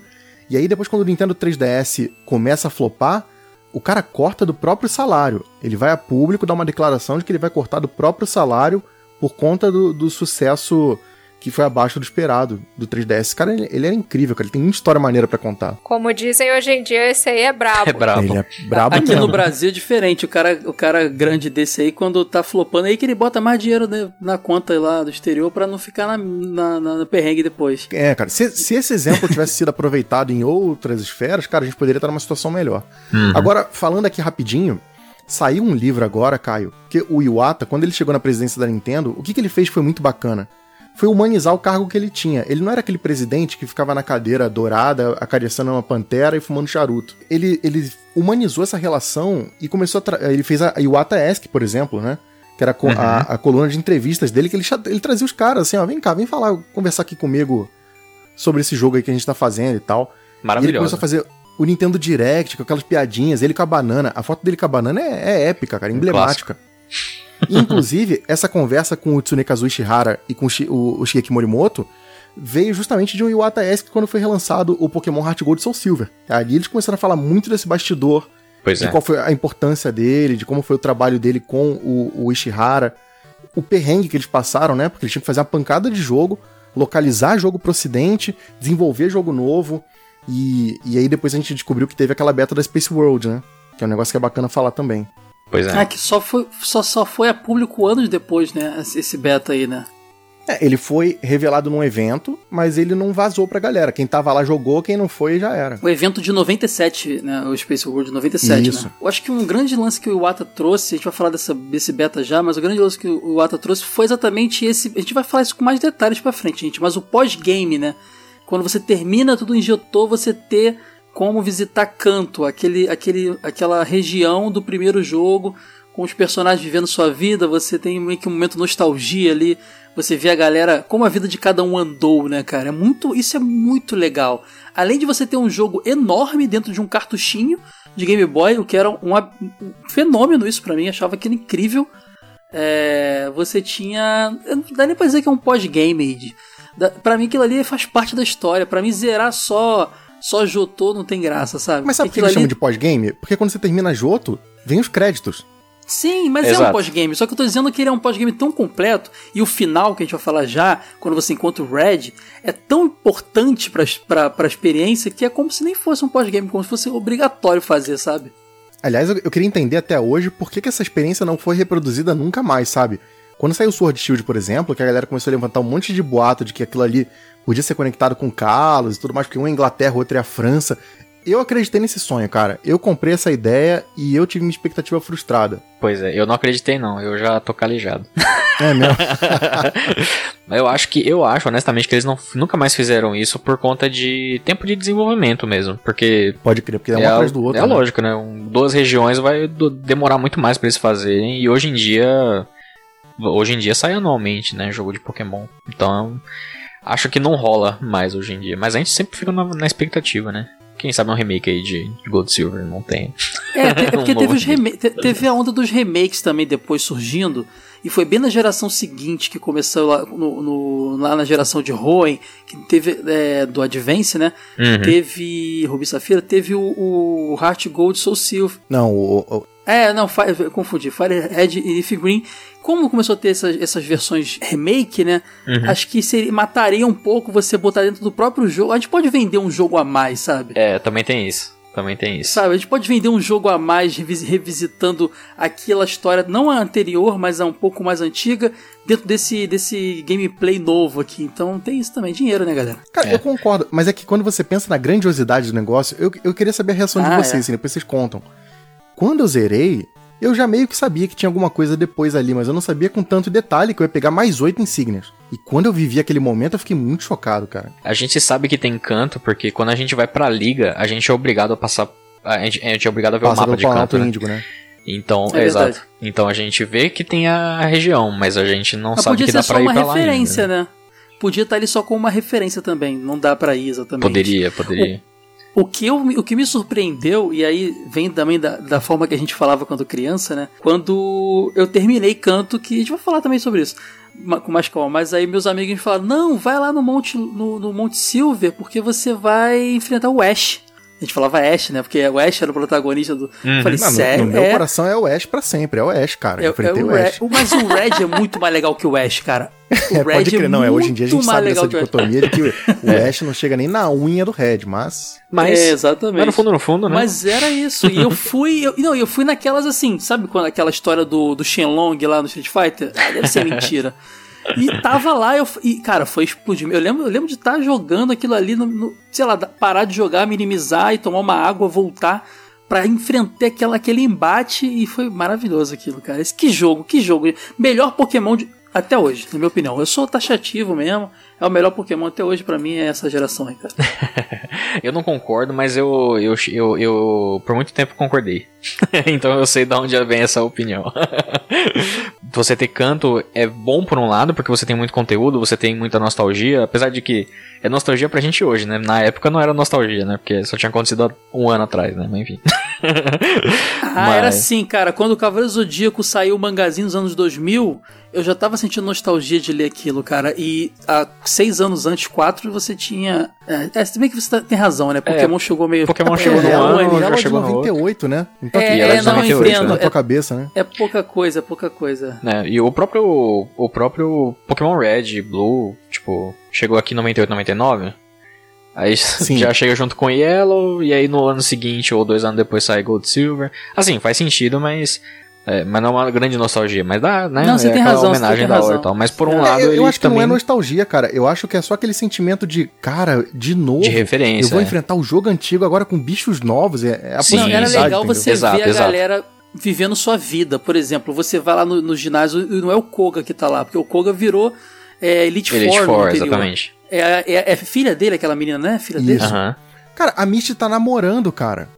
Você Pois interrompe é. a Misty namorando durante o jogo. Então, esse tipo de coisa era legal, você ver a continuidade daqueles personagens que você curtiu há um tempo atrás, mesmo que pouco tempo, eles seguindo a vida deles. É muito legal isso. Por um lado, isso traz coisas boas, mas por outro também traz coisas ruins, porque, ao meu ver, pelo menos, né? Olhando hoje, é, quando a gente vê que o Lance tem o, é o- o- tipo, o champion mais fraco em questão de níveis, tá ligado? É meio triste, porque aí a gente entende, né? Beleza, eles tiveram que deixar ele um pouco mais fraco porque eles tinham que aumentar o pós-game, né? Aumentar a escala de level do pós-game. Uhum. Tem Pokémon de Johto que você só encontra em canto, que não faz sentido nenhum, né? Pokémon dos novos, Pokémon introduzidos, né? Tipo, a própria Miss Magius você só encontra, acho que no Mount Silver. O Houndoom e o Houndour você só encontra em canto. Então, fica aquela sensação de que, tipo, nossa, Miss não- a, a Miss Drivos, né? a Miss Drivos, é. É, a Miss, eu falei Miss Magius, Miss Magius, é, Miss Magius é a evolução, tá certo. Então, tem essa questão, né, de, ah, de- Tem uma coisinha ou outra que eles tiveram que dar um jeito ali pra estender mais, né? Mas, mas Wade, assim, é o gostoso. Nicolas tem toque. O Nicolas tem, o Nicolas tem toque. O Pokémon tá na outra, na outra região, ele Mas já isso tá eu entendo, incomodado. Caio, porque a galera. Isso, ó, eu acompanho. A galera que curte Pokémon hardcore assim, fala que a gente que é muito nostálgico, a gente vive do mijo de canto. O famoso mijo de canto. Que assim, saiu o canto, a galera fica, ai meu Deus, o Charizard. E, e é por isso que tem tanto Charizard. É verdade. Eu não Todo jogo mais novo tem que fazer uma mudança no Charizard, porque tem que estar lá. Se ele não tiver. Então a galera fala que a gente vive do mijo de canto. E nem é. é- Canto nem é a minha geração favorita. Eu gosto muito mais de Johto, por exemplo, ou sei lá, de Roen. Uhum. Mas, e, e foi o que eu falei, não era só nostalgia. Se isso acontecesse hoje em dia, eu ficaria tão empolgado quanto. É porque, assim, você pensa que o jogo acabou. E, cara, se tivesse terminado ali na liga da, da Gold Silver, eu teria ficado muito satisfeito, sabe? Não, é, eu vivi uma jogaço. aventura, o jogo foi longo, me deu uma experiência, me trouxe desafio, bicho novo, acabou, da hora. Você tá com aquele sentimento de tipo, putz, eu tô satisfeito, e de repente o nego te traz uma sobremesa gigantesca, Uhum. opa, abre o segundo estômago, vamos lá, cai pra dentro. É isso, né? Não é só nostalgia, é o jogo ser muito grande, essa experiência muito bacana. Se Sim. você visita é, é, canto por um outro trajeto, porque você chega- não chega por pallet, né? Então você Sim. tem aquela, aquela jornada com, o- de outra forma. Isso é muito é maneiro. outra cara. ordem, né? Pode crer, bem, bem É, isso lembrado. é muito legal. Só complementando isso que vocês falaram, eu não posso nem dizer que eu tive sentimento de nostalgia, porque, como eu falei no início do episódio, eu joguei um atrás do outro, então não teve nostalgia, não teve espaço É. nem de semanas ali, foi direto Mas foi um atrás assim. do outro, você zerou um, Só- abriu outro, foi sequência assim mesmo, pancadão? Sim, eu terminava um, baixava o outro. Porque você Caraca. continua a história de. Literalmente continua a história. Deve ser uma experiência bem bacana também. Pois é. Isso, aí o que eu achei legal foi ver, assim, porque eu cheguei no final dessa segunda história e vi ali uma conexão, sabe? O desenvolvimento daqueles personagens do jogo anterior. É como se fosse assim, o mundo do jogo se amarrando, sabe? É, a construção, um world building que o pessoal fala, né? Então acho que esse final ele é legal nesse sentido. Ele encaixa ali o universo de um jogo no outro e ainda tem toda essa coisa, né? De você conhecer é, o que aconteceu com os personagens do jogo anterior, ter toda, todo esse desenvolvimento deles, o futuro dos personagens, né? O que aconteceu ali depois daquela aventura que a gente viveu. Aí a gente já começa a imaginação a trabalhar, já começa a pensar nas coisas que aconteceram durante as nossas aventuras em Jotô, né? Exatamente. Até o lance que o próprio rival ele vira líder de ginásio também. Isso é muito legal, né? Ver o, o que deu no Pode final das crer, ele contas. reforma totalmente Exato, o ginásio, é. né? fica maneiro. Esse lance que a senhora falou do, do world building é legal porque nesse jogo isso foi muito forte. Nos outros jogos isso até acontece, você tem de vez em quando a menção, ou então você tem no pós-game lá, sei lá, Battle Tower e você vê um cara de um outro jogo, Uhum. mas são sempre piscadelas, né? É só uma piscadinha assim, ó, a gente sabe que tem outro continente, tá? Não é outro mundo. Tá ali do lado. Mas é só isso. Nesse é. jogo não, cara. Ele te mostrou. Os continentes são fisicamente conectados, onde acaba um começa o outro. Isso não teve mais. Eu não, não precisava, sabe, de repente fazer igual o Gold Silver. Eu entendo que tem limitação, prazo e tudo mais. Mas, sabe, ter uma conexão maior. É o que o anime tá fazendo hoje em dia, né? Ele não tá focado só na região nova. Ele viaja, ele mostra um personagem antigo, ele te traz um, uma lufada assim do tipo, ó, a gente tá respeitando aqui a nossa história, a gente lembra de tudo isso. Não é. Porque depois de, de, de Gold Silver, o que parece é que cada jogo novo apaga o anterior, né? Enquanto É, história. Os, os Pokémon ficam, mas todo aquele lore morre completamente. Pra eles funciona como um mercado, mas pra gente que gosta de acompanhar realmente o, uma coisa mais linear assim de história é um pouco, um pouco triste realmente. Tanto que, por exemplo, o próprio Diamond Pearl, né, e- e, muitos fãs lembram com carinho porque eles viravam e mexiam e colocavam um personagem, por exemplo, de Jota, aparece a Jasmine no em Diamond Uhum. Pearl, né? E aí todo mundo fica, uau, o que, que a Jasmine tá fazendo aqui e tal, isso no meio da história, né? Faz, faz falta de fato, né? Ter alguma É, coisinha assim. Diamante Pérola tem aquele, todo aquele negócio de que também até a, a própria alma da geração tem muito de canto, né? Sim. Vamos pegar aqueles bichos de canto lá que estão tudo parado, vamos criar evolução pra eles. Então tem realmente um. Que é uma coisa que Uma o Joto, ali, né? o também fez de certa forma, né? Só que Joto, ele, por ter sa... é, entra muito naquilo que vocês tinham falado também, que o, eles falaram na época, né? Que era uma extensão ali, né? Uma, uma... Esqueci a palavra agora que vocês tinham usado, mas é que eles se referiam à segunda geração como uma versão definitiva, né? É, uma- Uhum. é literalmente uma expansão realmente que pra Joto existir precisa de canto. E não só porque ele veio primeiro, mas porque muito ele puxa muitos elementos, né? Puxa a equipe Rocket, puxa os personagens, puxa a história do Red, do Professor Carvalho, é, puxa muita coisa. E ao mesmo tempo, canto, quando você olha retroativamente falando, ela parece meio incompleta realmente, se se você não tem jogo e tudo que eles, Eles, são bem adicionaram. né? complementares, cara. Se você para pensar até nos tipos de ginásio que tem canto, e você vê que Joto não repete nenhum. Exato, exato. Eles pegam assim, os tipos de ginásio que não rolou no primeiro jogo, ó. Voador não teve ginásio, então vamos começar com esse. Inseto, normal. Cara, eles, eles, eles, eles são complementares, né? E tipo assim, não é só isso não, Age. É tão, é tão continuação que a gente comentou no episódio anterior do, de Pokémon que a gente fez, dos Pokémons que foram os Pokémon que foram descartados. Uhum. Que tinha Sprite lá e tal. Muitos deles foram utilizados no- nessa, nessa geração. Sim, com Muitos certeza. do que, do que aparecem, apareceram depois já tinham, é, é, dentro do próprio código do jogo, tinha lá as artes ou então em rascunhos do no anterior. E isso traz até pra uma curiosidade. Essa, esse beta da Space Wars 97 que o Ed, que o Ed mencionou, que só em 2018 que foi divulgada abertamente na internet, tem muitos Pokémon perdidos ali, né? Perdidos ali. É, alguns mu- mudaram, Pokémons que não foram usados. Alguns mudaram o visual, tipo Ledba, você vê que muda um pouquinho Uhum. um outro muda ali, mas alguns não, não, não, não continuaram, foram descartados, assim, é bem, É, bem eles, por legal. exemplo, eles criaram. A, tem a, a, que é a evolução do Gloom, né? Alternativa. Uhum. E eles queriam fazer a mesma coisa pro Weeping Bell. Se você olhar na- nos sprites do jogo, isso tá na Sim. revista, tá, gente? Se você comprou a revista, tem lá a Sim, tabelinha. tá tudo lá. Aí. Tem um Bell bonitinho com perninha. Compridinho, É. assim, mais fortinho. Uhum. E aí eles desistiram. Então eles iam fazer um monte de coisa. Tem a evolução do Tangela, que só foi aparecer aonde? Olha. Diamante Pérola. Eles já Uhum. queriam fazer isso no Gold Silver. Tem uma versão que lembra muito Politoad, mas com mais, com mais cara de Poliwheel, sabe? É Tipo, ele mesmo. É, é o próprio Politoad. Isso a gente botou na revista também. O, Uhum. o design original do Poliwrath era um, um sapão com uma coroinha na cabeça. Uhum. E aí essa ideia não foi aproveitada, mas eles gostaram do lance da coroa. Então a coroa vira o item que evolui o Poliwhirl em Politoad. Uhum. É, isso é bem Então, da hora. Muito legal. Tem coisa que é aproveitada, sabe? Então, não é que todo o trampo foi perdido. Muita coisa dali foi. Tem bicho que você vê que eles realmente só desenharam assim, tipo, ah, vamos- a gente tem que lançar essa beta, bota esse bicho aí no jogo. Placeholderzão, né? É, total placeholder, cara. Os iniciais mesmo, ô Nicolas, tem uns ali que você olha pra carinha dele e você fala, sabe aquele Pokémon Jade que vendia na Tô ligado. genericão, Não, assim? Uhum. Tem Maravilhoso bicho que é total Jade. Pokémon Jade, cara. Tem, tem. Os do telefone lá, né? Maravilhoso. É, tem uns bichinhos que são bem genericão. Esse, esse aí eu joguei na época também, emulação, e eu fui até o fim, guerreiro, porque o jogo é ruimzinho. É né? mesmo, mas Caio? Eu não Eu fui. Não, eu não. Caraca. Olha só, olha só, galera, é, a gente acabou de mencionar aqui todas as curiosidades de produção, é, a história de como o jogo foi idealizado, até que ele finalmente foi lançado em 99, seguiu os padrões da geração anterior, que teve o Yellow, que era uma versão mais completa, no caso do Yellow, fazendo mais referência à animação, né? Aqui teve o Crystal, o Crystal era uma versão melhorada, com diferenças, diferenças na história, entrou aquela história do Eusine lá, com o Suicune, agora você tinha animações nos sprites dos Pokémon, cara, eles se mexiam. Cara, isso na- é Nossa, isso, demais. isso era Pode mind crer. blowing na época, realmente.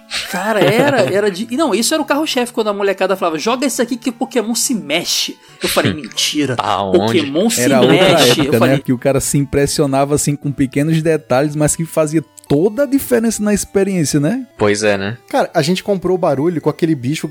Cara, vamos e venhamos. As primeiras versões tem sprite que é feio pra chuchu, cara. Tem, tem, tem, tem. Tem sprite que não tem nada a ver. O Ghastly é só uma bola de gás, não tem nada ali. Uhum. E a gente gostou daquela, cara. Quando a gente viu o treco se mexendo, eu entendo, loucura total. Pois é. É, não, qualquer variação que tivesse já era motivo pra despertar a curiosidade de todo Exato. mundo, né? E eles fizeram tanto, tanto eles sabiam disso, que entre a Gold e a Silver, os sprites são diferentes. Sim. Uhum. É, acho que não todos, mas a maioria é, né? É, a maioria.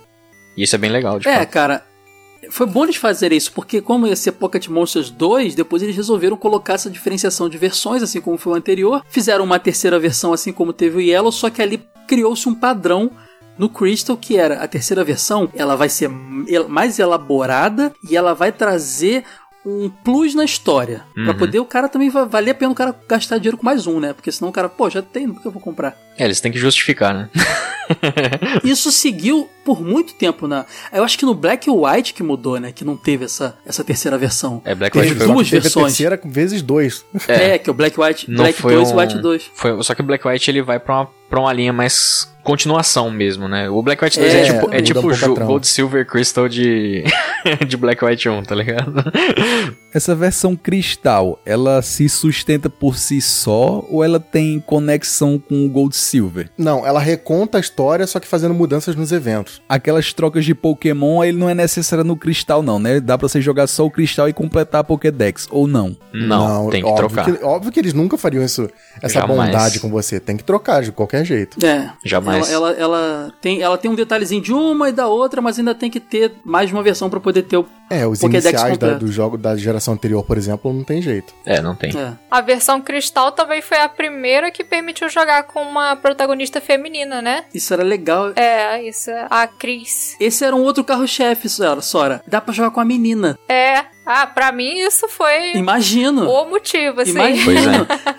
A gente ficava louco qualquer, qualquer evolução que rolasse de um jogo assim, né, cara? Pokémon se mexe, dá pra jogar com a menina. E agora tem uns lendários diferentes, o Suicune aparece mais. Cara, a gente ficava maluco, cara. Era, era, era o que quero jogar isso aí. Era muito legal, muito legal. Lembrando que a gente tava no hype do anime do que diabos era a tal da bola GS, né?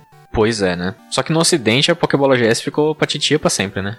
Total, a história, dizer, essa história está em aberto pra gente até Ficou hoje. em aberto até o até o lançamento do Gold Silver Crystal, ou do Crystal, particularmente no Virtual Console, né? Do 3DS. Então, me explica, me explica, porque eu nunca entendi esse lance da, Poké, da Pokébola GS. No Japão ela tinha uma função, é isso? É, no Japão, a Pokébola GS ela era um item de evento, que hoje seria tipo um Mystery Gift, né? Que Uhum. os japoneses podiam baixar o, o item no seu joguinho e eles levavam pro Kurt, lá de Azalea, ele ia dar uma estudada, né? Que ele era o cara das Pokébola lá, né? As artesanais lá Uhum. das Apricorns e tal. E ele estudava e falava assim, ó... É, aliás, você pegava esse item lá no Pokémon Center de Goldenrod. Você tinha que pegar esse item lá. Você recebia o item, levava pro Kurt, ele falava assim, ó... Não sei o que é isso aqui não. não lembro o que ele falava, mas enfim. Ele falava pra você levar lá na, na Shrinezinha. Porque quando você passa em, na floresta de Ilex, De Ilex, Tem- né? Pode é. crer, no comecinho do jogo. tem aquela Shrinezinha que depois do cut, que você olha e você fala assim, hum, essa casinha aqui, o que, que isso aqui faz? Não faz nada. Você fala que ela não faz Eu porra pensava, nenhuma. eu pensava que era a casa da árvore, tipo de criança Exato, assim, que exato. monta. Aí ele fala assim, ó, põe lá, que vai dar bom. Aí você põe lá e você encontra o Celebi. Que é tipo, né, o mil da geração que a gente tinha falado. Exatamente. E é fantástico, de fato, porque eu lembro dis- disso, dessa história, sair na Pokémon Club. eu lembro disso e lembro de ficar alucinado, falando assim, meu Deus, que que é isso aqui que eu não tô ligado? Era da E a hora. plot do anime, desde a, desde a saga lá da- do filler lá da. Se bem que filler, não sei, né? Mas da É. Liga Laranja, era É, essa bola GS, cara. Era a bola Era- GS. A, a Pokébola GS ela foi introduzida no anime um pouco antes, de fato, porque o, o, o arco das Ilhas Laranja entrou bem nessa época que vocês tinham falado lá no começo do Aham. adiamento de Gold Silver, né? Eles Sim. tinham que continuar o anime, não tinha região pra continuar, então eles criaram um arco ali de. É, fi- é filler mesmo. Literalmente então, é filler, né? Assim, o anime por si só, de certa forma, pode ser considerado. Ele não segue. meio um ele Não, filler, mas assim, é uma coisa filler, própria, mas né? mora no meu coração, porque ali eu vi um Ash vencedor. Porque é fantástico, é de fato o Ash ele vence. o- Pô, mas o Ash, a maioria das lutas é competição de, de educação não, física, pô, cara. mas depois tem a É porrada, gincana. os caras porrada. Revoltado com isso, cara. Tem, mas demora, pô. Eu não O quero Ash- ver o Ash O surfando. Ash não. ganhou Eu as Olimpíadas do Faustão, tá ligado? Competição de educação física, aí você pegou pesado, viu? Pô, cheguei no ginásio, vamos lutar? Não, vamos apostar uma corrida de, de Lapras Corrida daqui no gelo. Ah, E, é, e a Pokébola GS é uma desculpa pro Ash ir pra lá, né? Então. É, e, no- e- e esse, esse evento não aconteceu pra quem comprou na versão americana, porque já tinha passado esse evento no Japão, né? Ele nunca foi distribuído no ocidente, a Pokébola GS. Então, É, a só gente ficou não tinha preso método lá. de distribuição, né? Não tinha os eventos Uhum. pra você encontrar. E no Japão teve um lance que você teve um aparelhinho chamado o, o Mobile Adapter. Sim, sim. Ah, é verdade. que você conectava no. Game Boy e você conseguia fazer ali o primórdio do Mystery Gift, né? Exato, exato. E aqui a gente não teve isso. Conectava o celular. Aquele celular antigo, GSM, aquele celularzão, É. tipo os Nokiazão. Aquele do jogo da cobrinha, aquele Nokia safado. Exato, e aí você conseguia fazer trocas, batalhas, tudo com uma, uma forma mais evoluída do que um cabo Game Link, mas pro ocidente não rolou, né? É, a gente não teve isso. Eu acho, a gente não teve, eu acho, ô Nicolas, confirma pra mim, até aquele Do Pokémon, né? Que O- também saiu nesse mesmo período. Aquele do Pikachu, eu acho que ele. Isso. Eu acho que ele não saiu no ocidente. Eu não sei, pra ser bem honesto. Eu Também não, mas ele não tinha tenho relação com o certeza. jogo? Ele, ele linkava no jogo? Ele linkava com o jogo também? Não, ou é independente? Eu acho, que ele, eu acho que ele era meio. Eu acho que ele tinha alguma função junto com o jogo. Porque Entendi. depois o Heart Gold Soul Silver até mimicou isso lançando o Pokéwalker, né? Era meio que a Exato. mesma ideia, de fato, né? Então eu acho que ele tinha alguma conexão. Tinha alguma. Não, tinha alguma conexão, porque eu lembro até de ter lido depois de Sword Shield, né? Tipo, recentemente, que a. Tinha uma moeda dentro desse bagulhinho do. desse Virtual Petzinho que é- era, chamava Watts. E eu achei muito peculiar, porque a- tem uma moeda corrente em moeda Sword que você Shield de, no- de Watts. É, exato. Pode crer. É genial, os caras reaproveitando os nomes, né? Muito bom.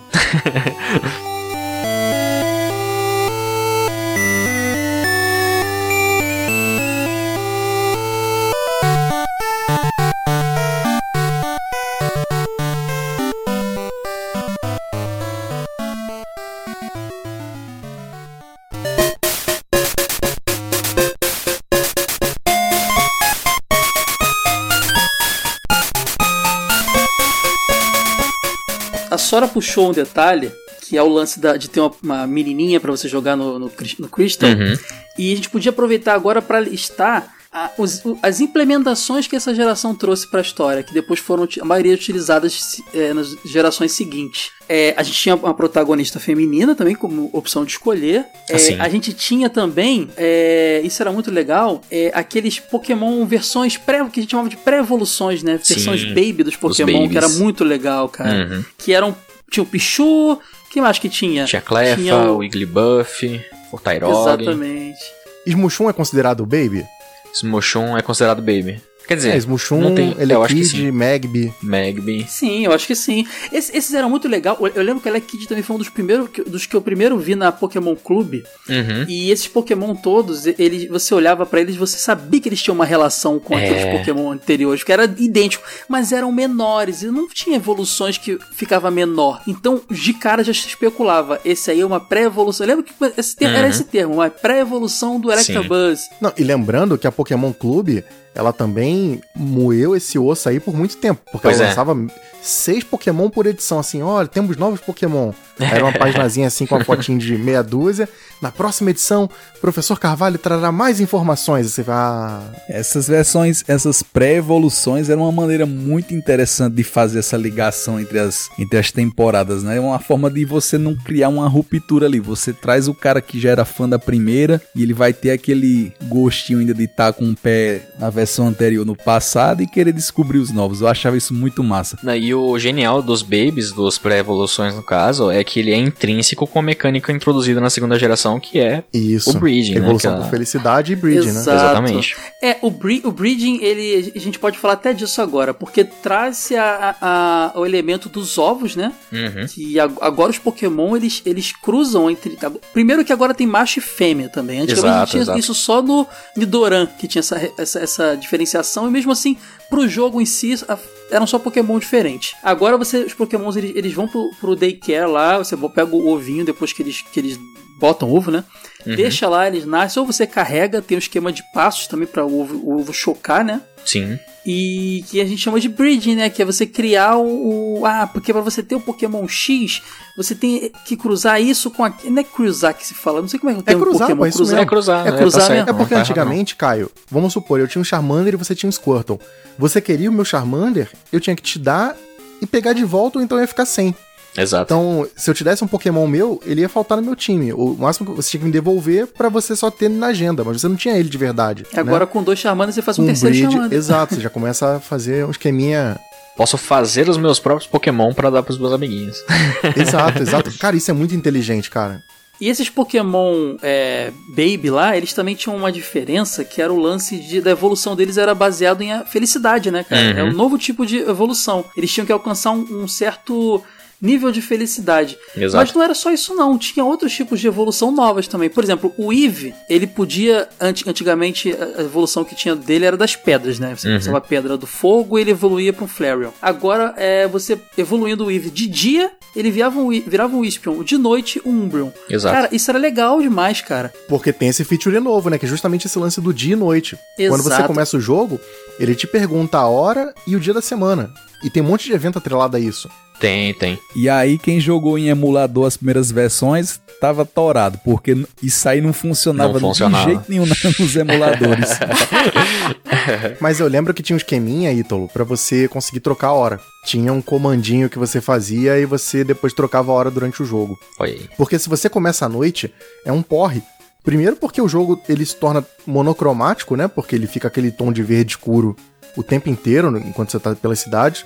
E segundo porque limita muito os Pokémon que você acha Nossa. selvagem, né? Você vai achar Ho-Oh o jogo inteiro. Sempre gostei, sempre gostei de começar à noite, sabe por quê? Vou deixar aqui a cal também, pra quem tem problemas aí com uma certa líder de ginásio. Quando você começa à noite, você chega rapidinho em Violet. E aí você pode capturar Gastly. E aí, você passa um carro na meu tank da Whitney. Ah, a gente ia chegar nesse trauma aí que eu imagino que todo mundo tenha, cara, quer enfrentar o Whitney, cara. É, então, nunca tive problema porque começava à noite o jogo, olha aí. Malandragem. Era a mesma coisa com quem começava, sei lá, o jogo. Quem não pegava Caterpie na floresta de Viridiana. É, exatamente. O- Outra evolução também que rolou, galera, a gente falou aqui da evolução de troca, né? Que no anterior você troca, é, tinha Pokémon que evoluía durante uma troca, por exemplo. Uhum. Agora se você. Alguns Pokémon evoluem dependendo do item que ele estiver carregando também. E por troca, sem vergonha. Estou olhando pra vocês, Tilix.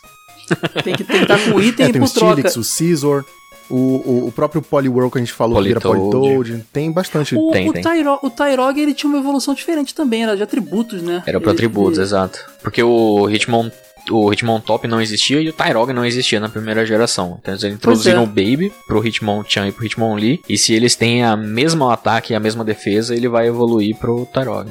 Pro Tyrog não, pro Hitmontop.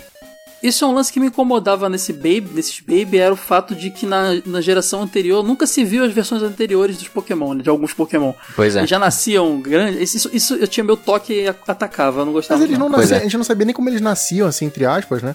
Tirando é. aquele clássico episódio do, do Vale dos Bulbasaur, assim. É, de fato. Você não tinha muita menção de como ele, como ele nasce, como ele evolui, né? E até hoje não explicaram que esse aquele, aquele bichinho na bolsa do Kangaskhan é uma versão Baby dele. Isso me incomoda tanto, cara. Por que, que não vira logo um Baby dele, um outro Pokémon, né? Pois é é, isso é vacilo. É, tem na, na Mega ele dá umas porradas quando assim, quando você vê Mega É, não, ele é só, ele é só um Kangaskhan menorzinho. Tipo, ele é o único que cresce sem evoluir, ele cresce crescendo mesmo. naturalmente, né? Ele já, É, nasce, é. ele já nasce do ovo com o filhote.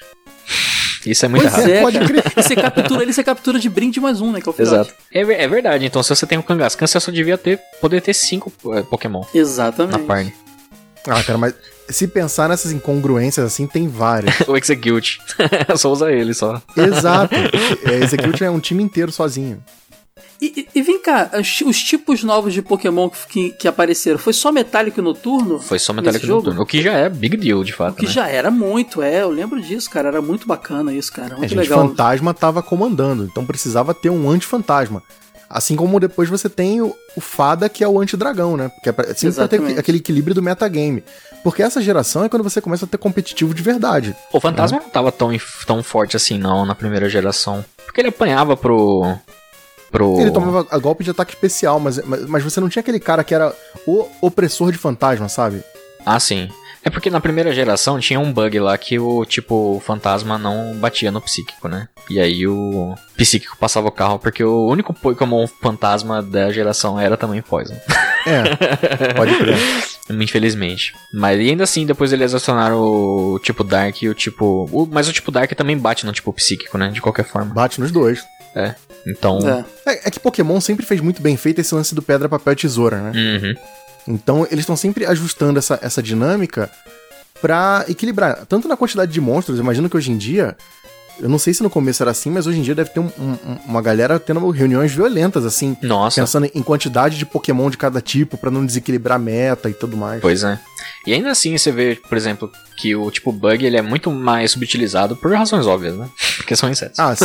Mesmo que você Infelizmente. veja os bichos assim mesclados, você tem os tipos, sei lá, Volcarona, sabe? Os É. caras poderosões, assim, você sente que tem uns ali que estão pra apanhar no mundo. É, exato. Versão cristal, que é a favorita da Sora, né? Que dá pra jogar com a menina e os seis pokémons das trevas dela na- no time.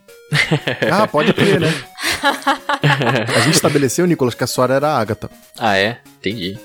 É porque ela é gótica, ela, ela é gótica, por isso que ela, ela é... Gótica das Trevas. entendi, entendi. É. É, porque por a voz você não consegue imaginar como é a fisionomia dela, mas Caio tem uma, uma descrição perfeita aí que a galera que ouve já sabe. Ah, ela tem, ela tem cabelo, ela é careca, né? Só com um moicano rosa, assim. Ela tem tatuagem na cabeça. Ah, não, eu achei da hora. Vários, vários piercings e tal. Impõe É. respeito. Sim, sim. Ela, é- ela é, ela é gótica Cyber Caio Club. sempre fortalecendo as fake news. Ela é gótica Cyber Club. Tem uns dread também, assim, no moicano tem uns dread saindo assim, rosa, é legal. Não, é- não tinha aquele lance de que eram uns. É, que eram uns dreads, uns dreads eletrônicos. Não tinha uma parada dessa? Ela fez. Era. Tinha, trocou dread já USB, meu dread estilo. USB. Agora isso aí é Tem um passado. tocando de metal no ombro. Caraca, uns Carmori. Pode crer. Que louco. Ficou faltando uma feature nova, um, um- um elemento novo que é a Pokégear, galera. Que eu achava muito estranho aquele negócio, era só pra complicar a vida. Ah, eu gostava da Pokégear, mas é, eu concordo que ele não era tão funcional assim. Você tinha Pokédex e Pokégear, era muito confuso. É pra tu ligar pra tua mãe, cara. Só faltou o Satoru Iwata trazer aquela ideia genial de Earthbound, que é botar que você tem saudade de casa, botar isso como um atributo. Aí seria perfeito. É, isso cara. seria, isso seria É porque da hora demais. isso. Ela trouxe esse lance de você pegar o telefone das pessoas e você poder Rebatalhar enfrentar elas, novamente. É. alguém que você enfrentou no meio do caminho, que você nunca mais vai achar aquele caminho. A pessoa, olha, eu sou a fulaninha aqui da avenida tal, rua tal, esquina com não sei onde. Vem aqui pra gente lutar. Não, tu não vai, ninguém. Quem, quem voltava Eu voltava, lutar? mano, eu voltava pra batalhar com os caras. O, o- era legal porque a Pokégear, além de batalhar com os caras, né, deles, de introduzir os re- rematches de fato, ah, os caras eles te ligavam pra falar sobre o Pokémon que eles estavam avistando na rota, que às vezes encontravam um Pokémon mais raro, então se você não Sim. tinha ele na Pokédex, você poderia ir lá colar pra capturar. Tinha alguns que davam itens, então, por exemplo, as pedras evolutivas, você só conseguia pegar por por telefone com a galera na, em Joto, né? Então tinha esse tinha essas funções legaisinhas. E um XP de graça aí não era, não é de mal também. né? E ela tinha a função do rádio também, que, que é bem legal, porque tem esse lance do rádio na, na história, né? Tem uma Uhum. central de rádio, e você conseguia ouvir alguns programinhas de rádio por ela, é muito legal. Ouvir, ouvir né? É. Ouvir, né? Você lia, você lia os programinhas de rádio, mas você entendeu. Assim, O professor é. Carvalho virou podcaster, cara, nesse jogo. Vai tirando Exato, aí, ó. ele abandona Visionários tudo. aí. Quando você jogou o Gold e Silver, você ouvia o quê? Porque o Fire Red e o Blue você escutava Beatles, né? Ah, mas aí eu já tava já na onda de ouvir, de ouvir o joguinho com a, com a música original, já tinha abandonado já. Você não jogava segurando ideia. espaço, não, você jogava segurando espaço pra o bicho andar mais rápido. Ah, mas sabe o que eu fazia muito também? Às vezes eu deixava um desenho passando na TV do lado e tirava o som do computador e ia jogando, segurando o espaço pra acelerar e deixava e via o desenho ali também. Já tava na onda de assistir um desenho animado enquanto eu jogava. Às vezes até pro Pokémon, cara. Rolou muito isso. Ai, Esse esquema de você pegar o número do telefone dos personagens pra eles contatarem você. Parece até aquele sistema de cartas que tem no. No Final Fantasy 3, né, do Moogle, que você, depois que visita as cidades, fica recebendo cartas das pessoas. Aí elas falam, ah, as crianças desapareceram na É caverna. Aí exatamente você isso. vai lá, pode Você cria como se fossem pra fazer novas, uma missão É especial. exatamente isso. Nossa, que da Hoje hora. seria um WhatsApp, né? É, hoje em dia, exato, seria tipo o zapzinho aqui. Nossa, já pensou aí, o Joey mandando zap?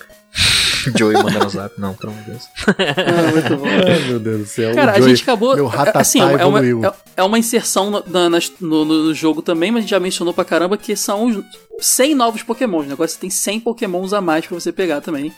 E isso deixava o seu leque maior e mais Uhum. dificuldade pra completar Pokédex também. Pois é, Caio, tem Pokérap dos bichos novos, cara. é É, o verdade. desenho animado rolou, né? Pokérap do, dos bichos novos. Exato, cara. crer. Tinha que ter Pokérap. Inclusive, cara, cadê o Pokérap atual com todos os zilhões de Pokémon que tem agora? Uns 890 e tantos. Logo, atualmente que o rap tá mais em alta ainda do que nunca no Exato. mundo, né? Era- E, Pois é, não, né? e o rap tem que mencionar versões regionais, inclusive. É, Não, não, é só ele certeza. falar que tem Vulpix, tem que falar que tem Vulpix duas vezes. E tem que falar as megas também.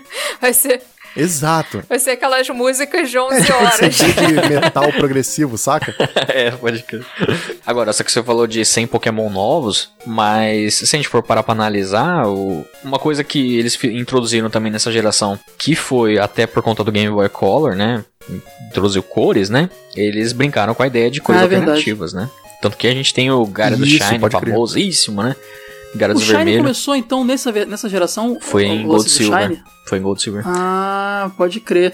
Acho que é por isso que tem um Shine tão fácil de pegar, né? Pra pessoa entender. Existem Shines agora, galera. Porque Exato. o, o, o, Gyarados, o, Gy- o Gyarados vermelho, ele não é aquele Shine que você tem que fazer aparecer é, por um acaso. Ele tá ali sempre. A, a chance de você pegar ele é bem maior, porque ele vai estar ali, ele tá, tem a ver com a história, você vai encontrá-lo. Pois é, e aí eles foram até mais inteligentes em Crystal, porque quando a gente joga Gold Silver, a gente joga o jogo e o único Shine que a gente pode encontrar obrigatoriamente é o Gyarados. Mas eles fizeram uma coisa muito inteligente em Crystal que foi adicionar na primeira passada que você faz no Daycare, eles te dão um ovo. E esse ovo ele tem uma chance aumentada de vir um Pokémon Baby Shine. Então, Olha. Que é justamente pra tipo motivar assim, ah, esse ovo, cara. você às vezes pode só ter encontrado Gyarados e acha que só esse aqui é Shine, tá ligado? Gente, eu ignorava esse ovo fortemente, assim como eu ignorava o Togepi que você ganha no início também do Mas do tem uma cavalo. segunda jogada também pra esse lance do Shine, que é o fato de que o Ash pegou um Noctowl com cor diferente no desenho. De fato, é desenho. verdade, Ah, é exatamente. por isso que no desenho tem também essa parada. Eles queriam dizer, galera, isso aqui existe no jogo, tá? É Exatamente. difícil achar, mas tem. Faz muito sentido. Exatamente. Tá, rola tanto shine na, na história do desenho do jogo. São gênios. Faz muito sentido. Eles sempre usavam o desenho pra anunciar a novidade Sim, pois é. jogo, E Sim, né? fazem isso até hoje, fortemente. Uhum. Exatamente.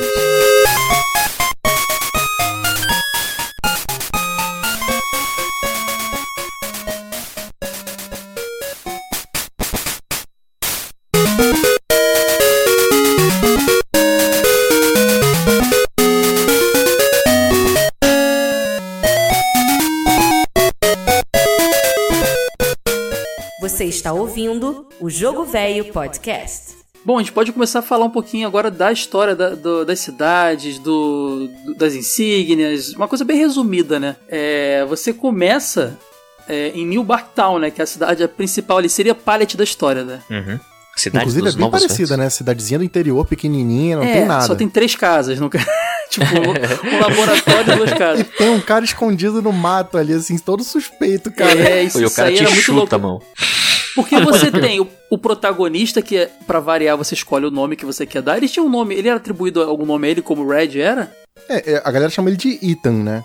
É, o nome, na Ethan, época né? eu- todo mundo chamava ele de Gold, pelo De mesmo Gold motivo mesmo. que a galera é, chamava eu pensei de que Red, fosse, mas, mas é Ethan. Ítalo, Ítalo. Ethan, virou o nome oficial dele depois hein, de, da quarta geração. E, e também, Entendi. ele, não- ele não, não chega a aparecer, ô Nicolas. Tem um episódio especial do anime que é protagonizado por ele. Sim, tem, um, é, tem o Chronicles, né? É do o- Chronicles, né? Tem três É. episódios, a Lenda do Trovão. São três episódios que aparece ele. E no anime ele chama Jimmy. Pelo menos no. Isso é no Jimmy, ocidental, pode crer. né? É porque esse Chronicles era, eram episódios que tinham sido lançados especiais no Japão, né? E que não encaixavam na cronologia, no ocidente virou Chronicles, né? Inclusive a equipe Rocket ali é muito mais maneira, cara. Eu olhava aquele cara e falava, essa é a equipe Rocket. Esses caras dão medo. Nossa, era muito maneiro, cara. E além do Ethan, ou, ou Jimmy, ou, ou Silver, ou Ítalo, que você quiser botar, pode escrever seu nome também. Você tinha uma menina, que a Sora falou na versão Crystal, que era a Cris, né? O nome dela? Cris? Uhum. É isso? Exato, exato. Isso. Pode Cris. crer também. Ou Sora, provavelmente a Sora botou Sora, né? É a Sora. Ah, com certeza. Até os meninos eu colocava Sora, quem Né? dirá a menina. tá certo. Não, e, e quem jogar depois de ouvir esse programa de hoje tem que nomear de Sora. Ítalo e Sora. Tem que ser esses Sora. dois nomes. Ítalo é o rival, gente. Ítalo tem que ser é o rival sempre. É, porque o rival dessa vez não é o, o- o neto do, do, do professor do laboratório. É um bandidinho. É, até porque o professor é novinho, é o Elmi, né, cara? Ele é novinho pra caramba. Ele não, É, ele é mais aquele jovem, mas ele é novinho, mas o cabelo dele tá faltando já também. É o É, cara, estresse. trampo de professor de Pokémon. O Nicolas deve saber aí, Casa do Carvalho aí, ó. Não, eu também tenho minhas entradas aqui já há muito tempo já. eu Então, entendo eu sou professor também aí, cara. Eu sou professor Ed, cara, porque meu cabelo foi-se embora, cara.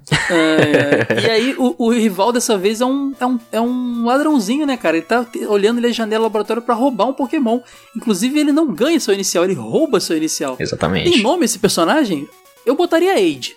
Mas Que tem nome? Isso, É, tu os fãs. Os fãs. Bandido. Bandidinho? o nome dele é Bandidinho mesmo? Oficial. Como o Matheus falou no outro podcast, o rival é sempre o babaca, né? E, e aí sou eu? É isso, gente? Ah, quem trouxe o babaca É o foi a nome Sora, que- Age. Até então eu não tinha falado. nome que colocava Sora pra aproveitou ele. e deu, deu uma facadinha de leve agora, hein? Quatro anos de podcast, você me faz isso, Sora? A Sora mandou a subliminar aí. Sora você pega ficou se só quiser. na espera, hein? Não, Deu só gente. aquela assim, ó. aí. Tô falando do nome que eu Levant- colocava Sora, no rival, Sora, levantei ué. a bola, tu cortou, né? Ó, Olá. piadinha de Pokémon, Ah. tomei um ataque stab. Encostou o canivete assim no bucho, deu só um toquinho assim, ó. Tá ligado? Aí tem, tem. É, mano. É Ele tinha um nome? Oficialmente, na, durante a segunda geração, ele nunca teve nome oficial. Mas os Ah. fãs chama- sempre chamaram ele de Silver, de fato. Pela mesma razão do Red Blue, né? Gold, Sim. Silver. Mas só por causa Acho que disso mesmo. no, no Pokémon Adventure eu acho que ele também é Silver, né? No mangá, No mangá. ele chama Silver, de fato. Mas oficial. ah, É que o mangá, ele. hum, o mangá, É, não, ele é, não dá sempre entra. como coisa O oficial, né? mangá é mais fiel do- ao jogo do, Não, ao não, jogo não, do que não, o não, do não, não, anime, mas mesmo assim ele não é nada a ver, sabe? É, nada a ver. Ele nada a consegue ser mais fiel que o anime. A primeira. Mas o mais fiel o começo dele é do, nada pr- a do ver. primeiro arco do mangá, dos primeiros arcos, ele consegue ser um pouquinho mais fiel. E depois ele começa a desandar, porque não tem como, né? Se ele for fazer a É, no mesma coisa Yellow, do jogo. por exemplo, não acaba. parece, uma- parece um personagem É que só é você Yellow. ver o papel do Price no mangá Pois é é, completamente diferente do que da ideia que você tem do price do jogo. Não, Gold isso- Silver isso mudou eu completamente. Eu, quis dizer isso só pra vocês entenderem como o anime é outra coisa nada a ver, cara. Porque o mangá já é muito diferente e ele ainda é mais fiel do que o anime em alguns elementos. É. Então é muito, muito diferente. É que eu gosto, eu gosto, inclusive eu ainda tenho que falar sobre isso na própria casa do Carvalho, mas já vou deixar aqui a deixa, porque a galera sempre gosta de levantar, o- levantar a bola do mangá, falando que é a obra de Pokémon que o Satoshi Tajiri falou que é a coisa mais próxima do que ele tinha envisionado, tá ligado? E aí os caras englobam o mangá como um todo. Tá ligado? Inclusive os que saem hoje. E a cada tempo que foi passando. Isso ele falou, tipo, no comecinho do mangá, de fato, tá ligado? que era uma coisa mais próxima de fato. E pé no chão do que ele era tava mais querendo. próximo mesmo. mesmo.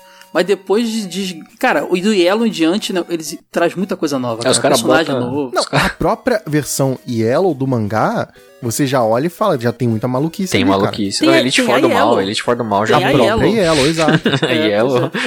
Pra quem não sabe, é o Pokémon Adventure, conhecido lá fora. Aqui tá saindo pela, pela, pela Panini. Panini. Só como Pokémon, vem Pokémon Red, Green, Blue, Poké- é, Red, Blue, Pokémon... Cada, cada saga eles botam lá o subtítulo da versão. Uhum. E é bem legal, galera. Eu acho muito Não, mas é legal, é esses legal. mangás. Mas tira- acho que tirando o Silver do mangá, acho que ele nunca foi oficializado como o Silver. é, durante o- essa época lá, não. Depois ele. é, eu nem sei, acho que. Não, não sei se na época de Hard Gold Soul Silver eles passaram a chamar ele de Silver também, ou, ou Eu não. chamava ele de Chanelzinho. É, de fato ele tinha um cabelo maneiro.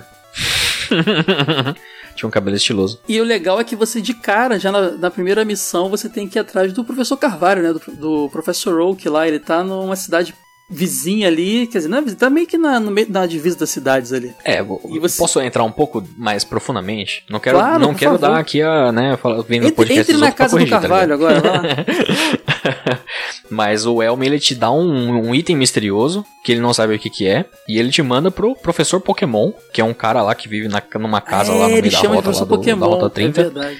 pra você ver pra ele o que que é e tal. Ah, Na verdade ele nem te dá o, eu acho que ele te dá o é o contrário, né? Ele tem uma encomenda pro cara, ele, e aí É. você vai e devolve pro Elm depois que fala com ele lá e o professor é a Carvalho mesma tá lá coisa, também. basicamente, e que tal. acontece no primeiro jogo. Você tinha a Oaks Parcel, né? Exatamente, você tem que fazer um. Você, você é o motoboy ali, né? tem que É, fazer você tem a uma entrega. primeira missão que é pra você dar é, é- é dar a justificativa de você andar um pouquinho por ali, aprender como é que se captura, Exatamente. ver como é que é tudo. é- Conhecer as desculpa, né? mecânicas. E aí depois que você Exato. volta pro Elm e entrega o item, você ele percebe que se trata de fato de um ovo. E eles nunca tinham visto isso na vida. Pra eles é novidade também. Então, Até então eles achavam que o Pokémon ele brotava assim, do Exato. nada, né? talvez os de planta, né? Até pudesse pensar É, aí, faz mas, sentido. mas agora são todos eles vêm de ovo de fato. Bom, se nem os jogadores sabiam, justo, Exato. né? e aí começa a jornada mesmo. É, e você tem de dar de cara com Carvalho, que a gente conhecia como Carvalho por causa do anime. Uhum. E eu- apesar de não ser uma nostalgia, era um pouco, porque você falava, pô, que legal, o Carvalho tá aqui. Era, era Uhum. legal isso. E aí você seguia a jornada com o ovinho lá, porque nada melhor do que você carregar com você. Faça o trabalho deles, né? Leve, leve junto e choque esse ovo aí pra É, eles lá. A criança de 10 anos vai carregar aquele, aquele negócio que eles nunca viram na vida e que tem um valor inestimável. Por É, que foi não, assim né? com, a, com a bola GS no anime, cara. Então por quê? Cara, a bola GS era tão importante que o Ash liga pra, pro laboratório e fala: professor, eu vou só participar de um torneio aqui chamado Liga Laranja, depois eu levo, tá? Ah, tá não Exato. tem problema não. Mas, mas, a- a- nunca acontece isso contigo. Tua mãe mandou você comprar ovo. Vai lá, Caio, compra ovo pra janta. Aí você tá voltando pra casa, tem um cara com a fichazinha ali rolando no fliperama e fala: Ai, Caio, vem aqui que eu tô com ficha sobrando. Aí tu vai lá, Acontecia, joga o ovo mas- da janta, já era? Acontecia, mas só que a briga, cara. a briga era certa em casa. Lá não, Ah, eles ficaram aí, de é, boa. aí é o pós-game, cara. Exatamente. E aí depois a gente vai começar a visitar, depois você tem um embate com o seu rival, você tem os seus iniciais que você pode escolher, que eu adoro os iniciais de, de, de Jotô, cara. É a Chikorita, o Cyndaquil e o Totodile, que é amado até hoje por todo mundo, Totodile, né, pessoal? Ah, ele é muito fofo. Então vamos lá, qual de vocês aí? O meu é Chikorita, sempre, sempre Chikorita. Totodile sempre, sempre escolho de água. Cara, vocês nunca mudam? Vocês escolhem é um, acabou? Assim, sempre água. Caramba. Caraca. Não, pra mim né, depende do, do carisma, pra mim depende do carisma. Ah, eu gostava de começar com Cyndaquil. E o Dr. Olha o moicano aí de fogo aí. ó. Eu sou que nem a Sora, eu sou time Cyndaquil, pra sempre. Tô- Tamo junto, tamo junto. Sou do Cinecril também. Aí temos, temos pessoas de Cara, bons, bom Chikorita, gosto aqui. a Chikorita era muito legal, cara. Ela era muito bonitinha. Agora, o Tutudai, ele era dublado pelo Pato Donald, galera. Eu tenho certeza, cara. A mesma Minha voz do nossa. Pato Donald. É, um bagulho muito. No anime era igualzinho, né? Ai, pode crer. Muito bom. Essas versões iniciais eram muito legais porque você eu achava eles mais elaborados que os anteriores, assim, até, até no design. O Sindaku eu achava mais esquisitinho deles, assim, ó, um tatuzinho de fogo com o olho fechado, mas o Totodile e a Chikorita eu achava muito legal o visual deles. A Chikorita, ela, ela foi. Ela apareceu naquele beta, né? As evoluções dela apareciam muito antes dos outros. Sim, sim. Naquele beta de Ah, 97, é verdade. a vaga do, do Cyndaquil e do Totodile ainda eram os Poké genéricos lá. Sim, Os placeholders. Ela já foi trabalhado o conceito desde antes. exato. Pode crer. O do Cyndaquil até parecia menos placeholder do que do Totodile, mas o do Totodile era... Inclusive, ô Nicolas, eu achei um sprite que falava que o, o Cyndaquil, ele já tinha o conceito dele, mas não que ele era um Pokémon de fogo. Ele poderia ter outro tipo antes de virar um inicial de fogo. Sim, sim, pois Ah, é. se- já que ele parece um, ta, um, um tamanduazinho, ele podia ser de terra, né, cara? Um tipo um porco-espinhozinho. porco-espinhozinho, né? É. Poderia ser de planta e tal. Eu sempre gostei dos- das três e dos- das três evoluções também. Mas eu sempre gostei mais do Cyndaquil porque eu, eu sempre achei ele mais fofinho, de fato. Mas os três são muito bons, de fato. Diferente da Pode primeira crer. geração, que, beleza, na, no, pro primeiro e segundo ginásio, talvez o Bulbasauro pareça o mais sensato, tá ligado? Mas Depois dali pra frente já era. depois ali pra frente meio que já era. Mas o Johto meio que não tem, não tem muito isso. Pelo menos eu nunca tive dificuldade com os três, né, no começo do jogo. Não, eles eram muito legais as evoluções. Bayleaf e Meganium, muito bacana. Aquele Uhum. dinossaurão lá de planta era muito legal. O Cyndaquil, é a Chikorita que evoluía, né? O Cyndaquil, Quilava e o, o Typhlosion lá, muito legal também. Brabíssimo. Virava um bicho parrudão lá, uma lontra, sei lá, gigante. Cara, mas ele no sprite do, do, do jogo, o Cyndaquil e as evoluções dele específico eram muito diferentes de como ele apareceu no anime, cara. Tanto é que Sim. se você comparar o Quilava desse jogo com o Quilava dali pra frente, não parece a mesma coisa, cara. Ele tinha um narigão, assim, ele parecia Uhum. mais o Sonic. E o Totodile virava Croconal e Feraligator também, que era muito maneiro. De, o- Isso é da hora demais. Feraligator era da hora. Cara, o Blastoise era um favorito do, do anterior, assim, do- dos iniciais, né? O Squirtle, o Blastoise, o Hortodle. E, e de, de tartaruga pra, pra, pra crocodilo é muito legal, cara. Manteve ali o, o estilão do Pokémon de água, na minha opinião, eu gosto. O, inclusive é engraçado que o Feraligator ele sofre do mesmo problema do Victory Bell, né? Do problema de máximo de caracteres nas primeiras gerações. Ah, é, e por isso ele não tem o O? É, ele é exato- é exatamente por isso que ele não tem O. Nossa, pode Ah, pensar é nisso. Feraligator. Não tem ele, Feraligator, né? Faria mais sentido, de fato. É, é o lance que a gente começou no, no, no, no cast de Chrono Trigger. Por que, que o Chrono perdeu o H no, título- no nome dele na Uhum. versão ocidental? Aham. Não cabe. no japonês só cabia tantos caracteres, né? E aí, na, na jornada, você visita cidades, por exemplo, a de Vi- a Violet City. Você enfrenta o Falconer como líder de ginásio. Melhor líder de ginásio de todos, cara. Estilosaço. Veio que o Wade falou, agora você tem tipos diferentes, você não repete nenhum do anterior. Ele é, ele te dá a Zephyr Badge, né, insígnia Zephyr lá, e, e ele é do tipo voador, né, os Pokémon dele. Uhum. E você enfrenta Isso. um Pidgey e um Pidgeotto. Achei até, até, até- Pô, ele podia, ele podia ter um Noctalzinho assim, né, cara? Ele podia ter um Ruhut. É, Nossa, pode Ele crer, tinha cara. que ter um Ruhut. Ele- Eu achei isso muito vacilo. Inclusive. Ele, ele não apresenta é, nenhum Pokémon novo, né? Ele é o único, eu acho. Não. o Bugsy também não introduz. Ah, é, né? Pode crer. E o Falcon, o Morty também não. O que é muito estúpido. Exato, né, cara? Porque, cara, tem tanto Pokémon inseto no começo do jogo e o Bugsy não, não tem nada. Nossa, pode Tem, crer, bem pensado. tem dois. Não, e o pior é que quando você entra no. Não querendo dar spoiler aí, né? Ou, desculpa aí adiantar, mas quando você entra no ginásio do Bugsy, tem duas meninas que usam um Spinarak e um Ariado. E, um, e o, Ledba. né? E o líder de ginásio não tem. mas ele tem um Pode site. crer. A gente não mencionou, sabe o quê? Que você tem lá na- no bloquinho lá de ino- inovações os HMs novos, né? Sim, de fato, tem, tem alguma série de HMs novos, de fato. O Real Pool e o. Qual é o outro mesmo? Waterfall. O- Waterfall. Waterfall.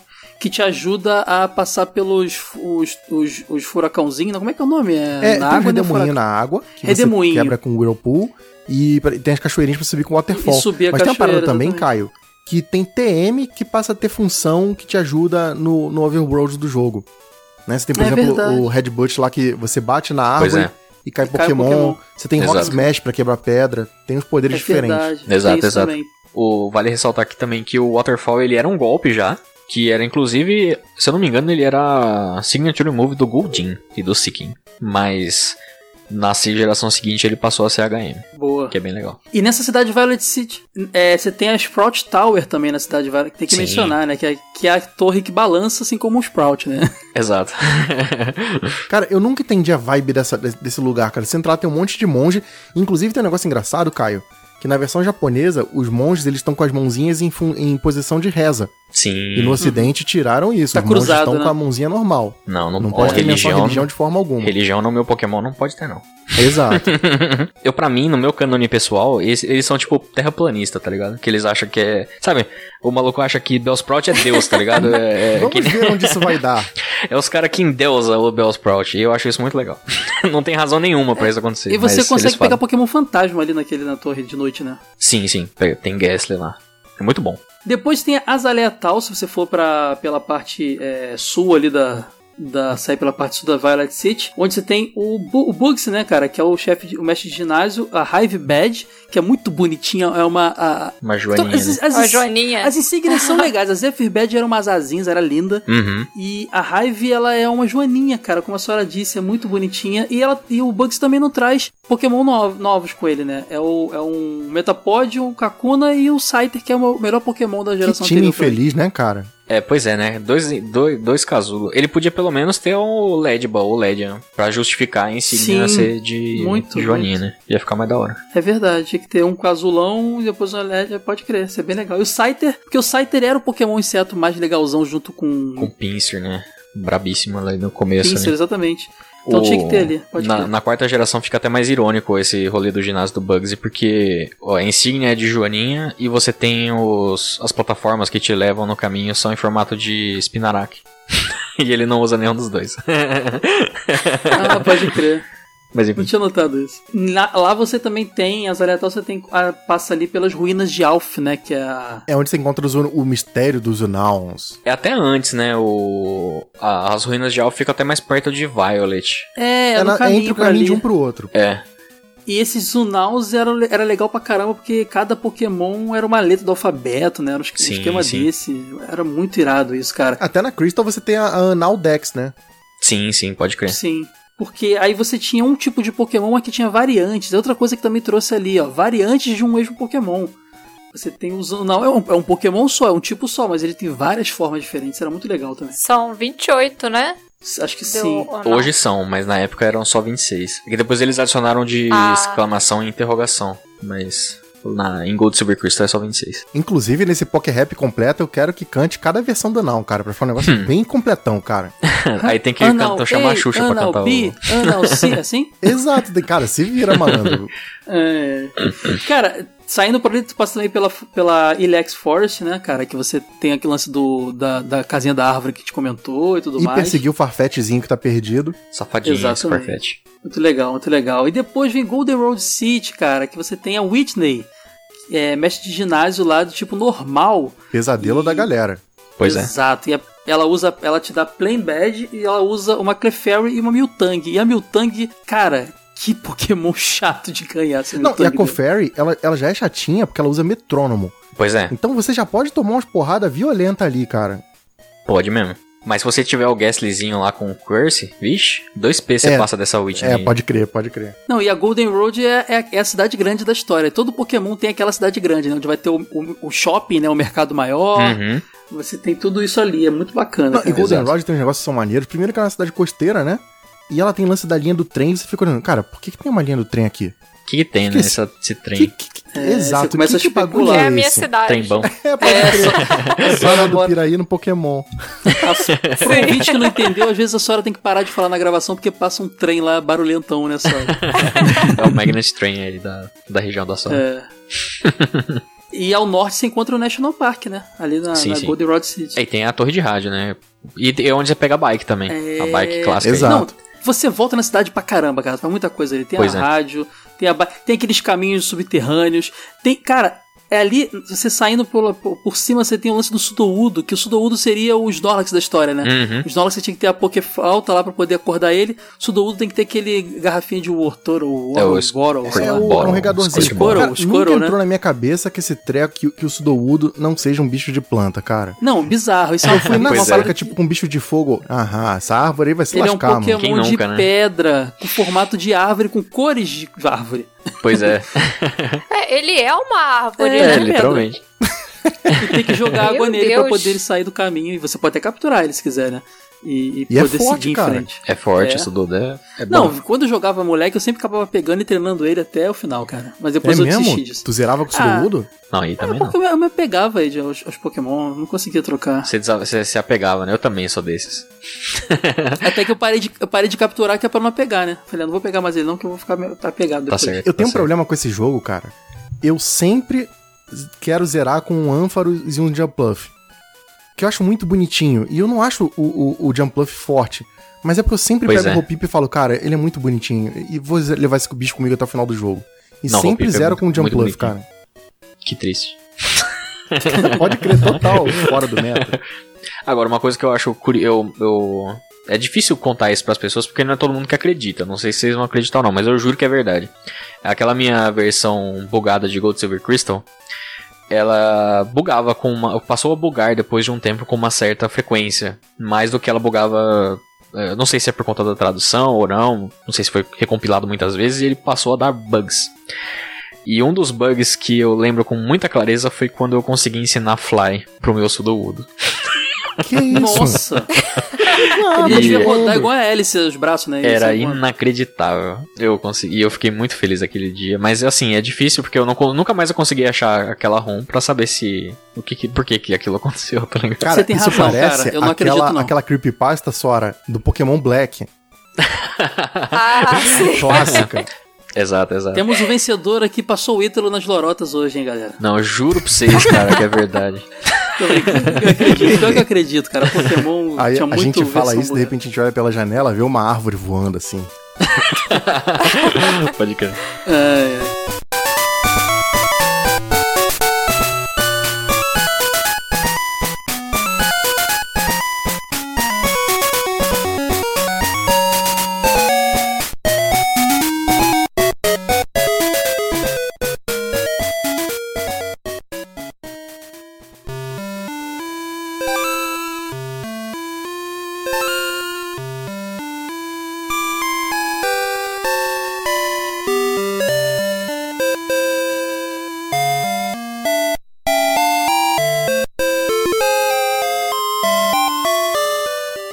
Gente tem Ecrutic City, que é a cidade. que ela parece um Japão feudal, né? Ou uma cidade mais simples, assim. Ela tem um jeito meio de interior, não sei, mas tem umas casas meio antigas. Uhum. Parece tudo mesmo, mais. porque inclusive não é lá que você encontra aquelas treinadoras de kimono? Exatamente. Exato, acho Que que cada Kimono um Girls, usa, é isso, né? usa a, a evolução do Eevee diferente e tal. Uhum. É ali que você entende que tem o. Você conhece mais ou menos o conceito do Ispion e do Umbreon, que são as novas evoluções do Eevee que foram inseridas. Exato. Você É, enfrenta uma por é uma. lá que bem você legal. encontra também o Bill pela primeira vez, né? Quando você chega no centro Pokémon lá, ele Exato. cola lá, aparece e fala assim: opa, vou lá pra Goldenrod, tô morando lá. Depois se você quiser colar. e aí ele te dá um. Eevee É. depois. Isso é muito legal. Esse link que o Wade falou das duas, duas, duas regiões é bem grande pelo Bill, né? Porque ele meio que tá se mudando. Então, ele vai morar ali em, em Jotô nessa história, né? Ele Pois tá é. morando em Jotô. É mó legal. Ah, e, e em Ecrutic também que você começa a entender um pouco da história dos cães lendários, né? Exato. É, cara, ali você tem a, história- a apresentação do, do Raikou, Entei e Suicune, porque tem aquela casa que é a, a torre que pegou fogo, né? Burned na Tower. história. É. Que tem a ver. Cara, e, e eu sempre achei muito confuso, porque Pokémon é, é, Gold Silver trouxe muitos elementos, muitos lendários. Agora você tinha a história do Ho, é, Você tinha a história do Ho-Oh, aquela fênix de fogo que aparece lá no início do anime e tudo mais. E ela é diretamente relacionada aos cães lendários, né? Graças a, a Ho-Oh que os cães lendários surgiram. Eles eram Pokémon normais que foram transformados ao morrer queimados. Não tem história dessa? Como é que é a Essa é história? a lenda de Crotic de fato, né? Que tinha uma torre que pegou fogo numa chuva, numa tempestade, lá caiu um raio e ele pegou fogo e três bichos morreram lá. E o Ho-Oh, né, ressuscitou eles e eles viraram as feras lendárias. É que Mas- até a torre antes era conhecida como Torre de Bronze, né? Exato, Brass Tower. a lenda que rolava ah, entre a galera, como essa cidade faz referência às evoluções do Eevee, é que esses três Pokémon, eles eram um Jolteon, Flareon e Vaporeon. E faz muito sentido. É, faz muito se sentido. tornado. Mas sabe o que, faz mais sentido? Que seja só uma lenda urbana. e que eles sempre foram em Terraco e Suicune. Zoeira, gente. Não, mas é mencionado no jogo, não é a origem dos cães lendários? Não é, não é dito É porque, isso? é porque muitas vezes nos jogos de Pokémon eles vão sempre tratar como lendas. Eles nunca vão. Ah, eles- tá. É tipo, ah, é dito que tal coisa aconteceu, tá ligado? tipo, eles Entendi, nunca vão falar entendi. assim. Assim como eles têm né? na- no, no primeiro jogo, aquele lance do Mil lá em, em Cinnabar, né? Exato. Você acha os arquivos e fala assim: ah, Mil é um Pokémon que pode ter surgido na Amazônia. E a gente ficou aquela ideia do o Pokémon brasileiro, meu Deus! Aqui é Brasil! Aí você tem ali o Morte, cara. O Morte que ele é o, o líder do ginásio lá, que ele te dá de Pokémon fantasma. Rick and Ele Morty. te dá a Fog Badge, né? Que é muito bonitinha, parece um fantasminha, cara. É tudo Sim, bom. Cara, sim. essas são as melhores insígnias disparado. Eu gosto, olha, eu vou te falar que eu sou muito bitch das insígnias de canto, mas as de Joto eu não consigo não amar elas, de fato. É muito da hora. ah, eu acho, eu acho mais personalidade mesmo. As de canto do nosso coração. A gente vai comprar, sei lá, algumas pra botar de broche. A gente- provavelmente vamos atrás das de canto e tal. Mas as de Joto são muito bonitinhas. Elas cara. são muito geniais, de Muito fato. criativas, é. Ele usa quatro Pokémons, cara. Quatro Pokémon. É o Gastly, dois Hunters e o Gengar. E realmente o que vocês falaram, né? Só Pokémon fantasma repetido ali antigo. Pois é, safadinho. Nem pra botar uma Miss Drivelzinha ali no meio, sei lá, né? Pois é, cara. Pois é. Os caras estavam fazendo suspense. Ah, não é, e não é só o Mori não, agora que eu lembrei, o Chuck também não usa. Safado. O Chuck. Ah, o Chuck usa Poliwrath, né? É, ele usa um Poliwrath, tem o, tem o Politoad. né? Nossa. Mas é que o Poliwrath é fighting, né? Faz sentido. Se você estiver jogando Crystal, ali também começa a história do Eusine, né? Sim, que é aquele sim, cara de fato. que tá atrás do Suicune e você fica o jogo inteiro esbarrando com o Suicune o tempo inteiro, ele vindo atrás brigando contigo. É muito engraçado. Ah, e esse é um lance também engraçado de mencionar, Caio, porque os lendários nesse jogo, né, o, o trio, eles aparecem de forma aleatória. Depois que eles se libertam, Sim. você começa a encontrar eles, tipo, você tá no mato, sem Pokébola e brota do nada. E é um saco, Ed, porque você chega no lugar que eles, você consegue ver no mapa a carinha deles, você chega lá e eles são tipo Abra na primeira geração. Eles É, ele somem. tá né? sempre fugindo. Você até assusta Capturar é na, muito na- difícil, cara. Você dá uma porradinha, eles fogem. Aí vão pra outro canto do mapa. Nossa, eu não tinha paciência não, cara. Deixava pra lá. Pois é, é, de fato, né, essa geração foi a que introduziu o que a gente chamou de roaming Pokémon, né? Que é os Pokémon que fica andarilhando aí pelo mapa. Isso. É. Depois você tem Olivine City, cara, que é do ginásio de metal, Pokémon de, do tipo metal, né? E você tem a Jasmine. Pois Só é. Só que ela antes- não tá lá, né? É, você não, não tá lá. Ela tá na, na- no farol porque ela tem um Amparos que ela cuida lá. E ele é o Pokémon responsável pela luz do farol. Só que ele Exatamente. tá doente. Então você tem que fazer uma missão antes, que é buscar o remédio para Amparos pra poder vencer ela. E depois. Só que vamos falar dela rapidinho pra gente não ter que voltar. Ela, Beleza, beleza. Tem, do, ela tem dois Magnamites e o Stirix. E, cara, o Stirix é uma evolução muito legal, né, cara? parrudo. É, um Onix mais parrudo de metal. Exatamente. O Onix ele já dá medo. O É, ele já não ele... era grande e pesado o suficiente, o nego ainda fez ele de ferro agora, que é pra ficar. Eu queria Exato. uma pré-evolução do Onix, porque ele ser grandão desde o início me incomodava. Aí eles fazem um Onix maior. o Caio se A cara dele é mais larga, cara. Ele, dá- ele é muito, dá muito mais medo, cara. Perto Pois é. dele, o Onix é um menininho, cara. Ah, cobrinha. Agora, eu sempre achei engraçado esse Amparos, cara. Ele é um Pokémon que não dá pra explicar o que, que ele é, um dinossaurinho amarelo com uma bolinha que acende na- no rabo elétrico. E depois você descobre mais pra frente que ele é a evolução do Merrip, cara. Sim. Uma ovelha vira ele. É muito ele é uma estranho. ovelha tosquiada, cara. Você tosquiou a ovelha, virou ele. Pois é. Ah, faz sentido. Pior que por causa da cor, eu sempre achei que ele tinha alguma relação com o Pikachu.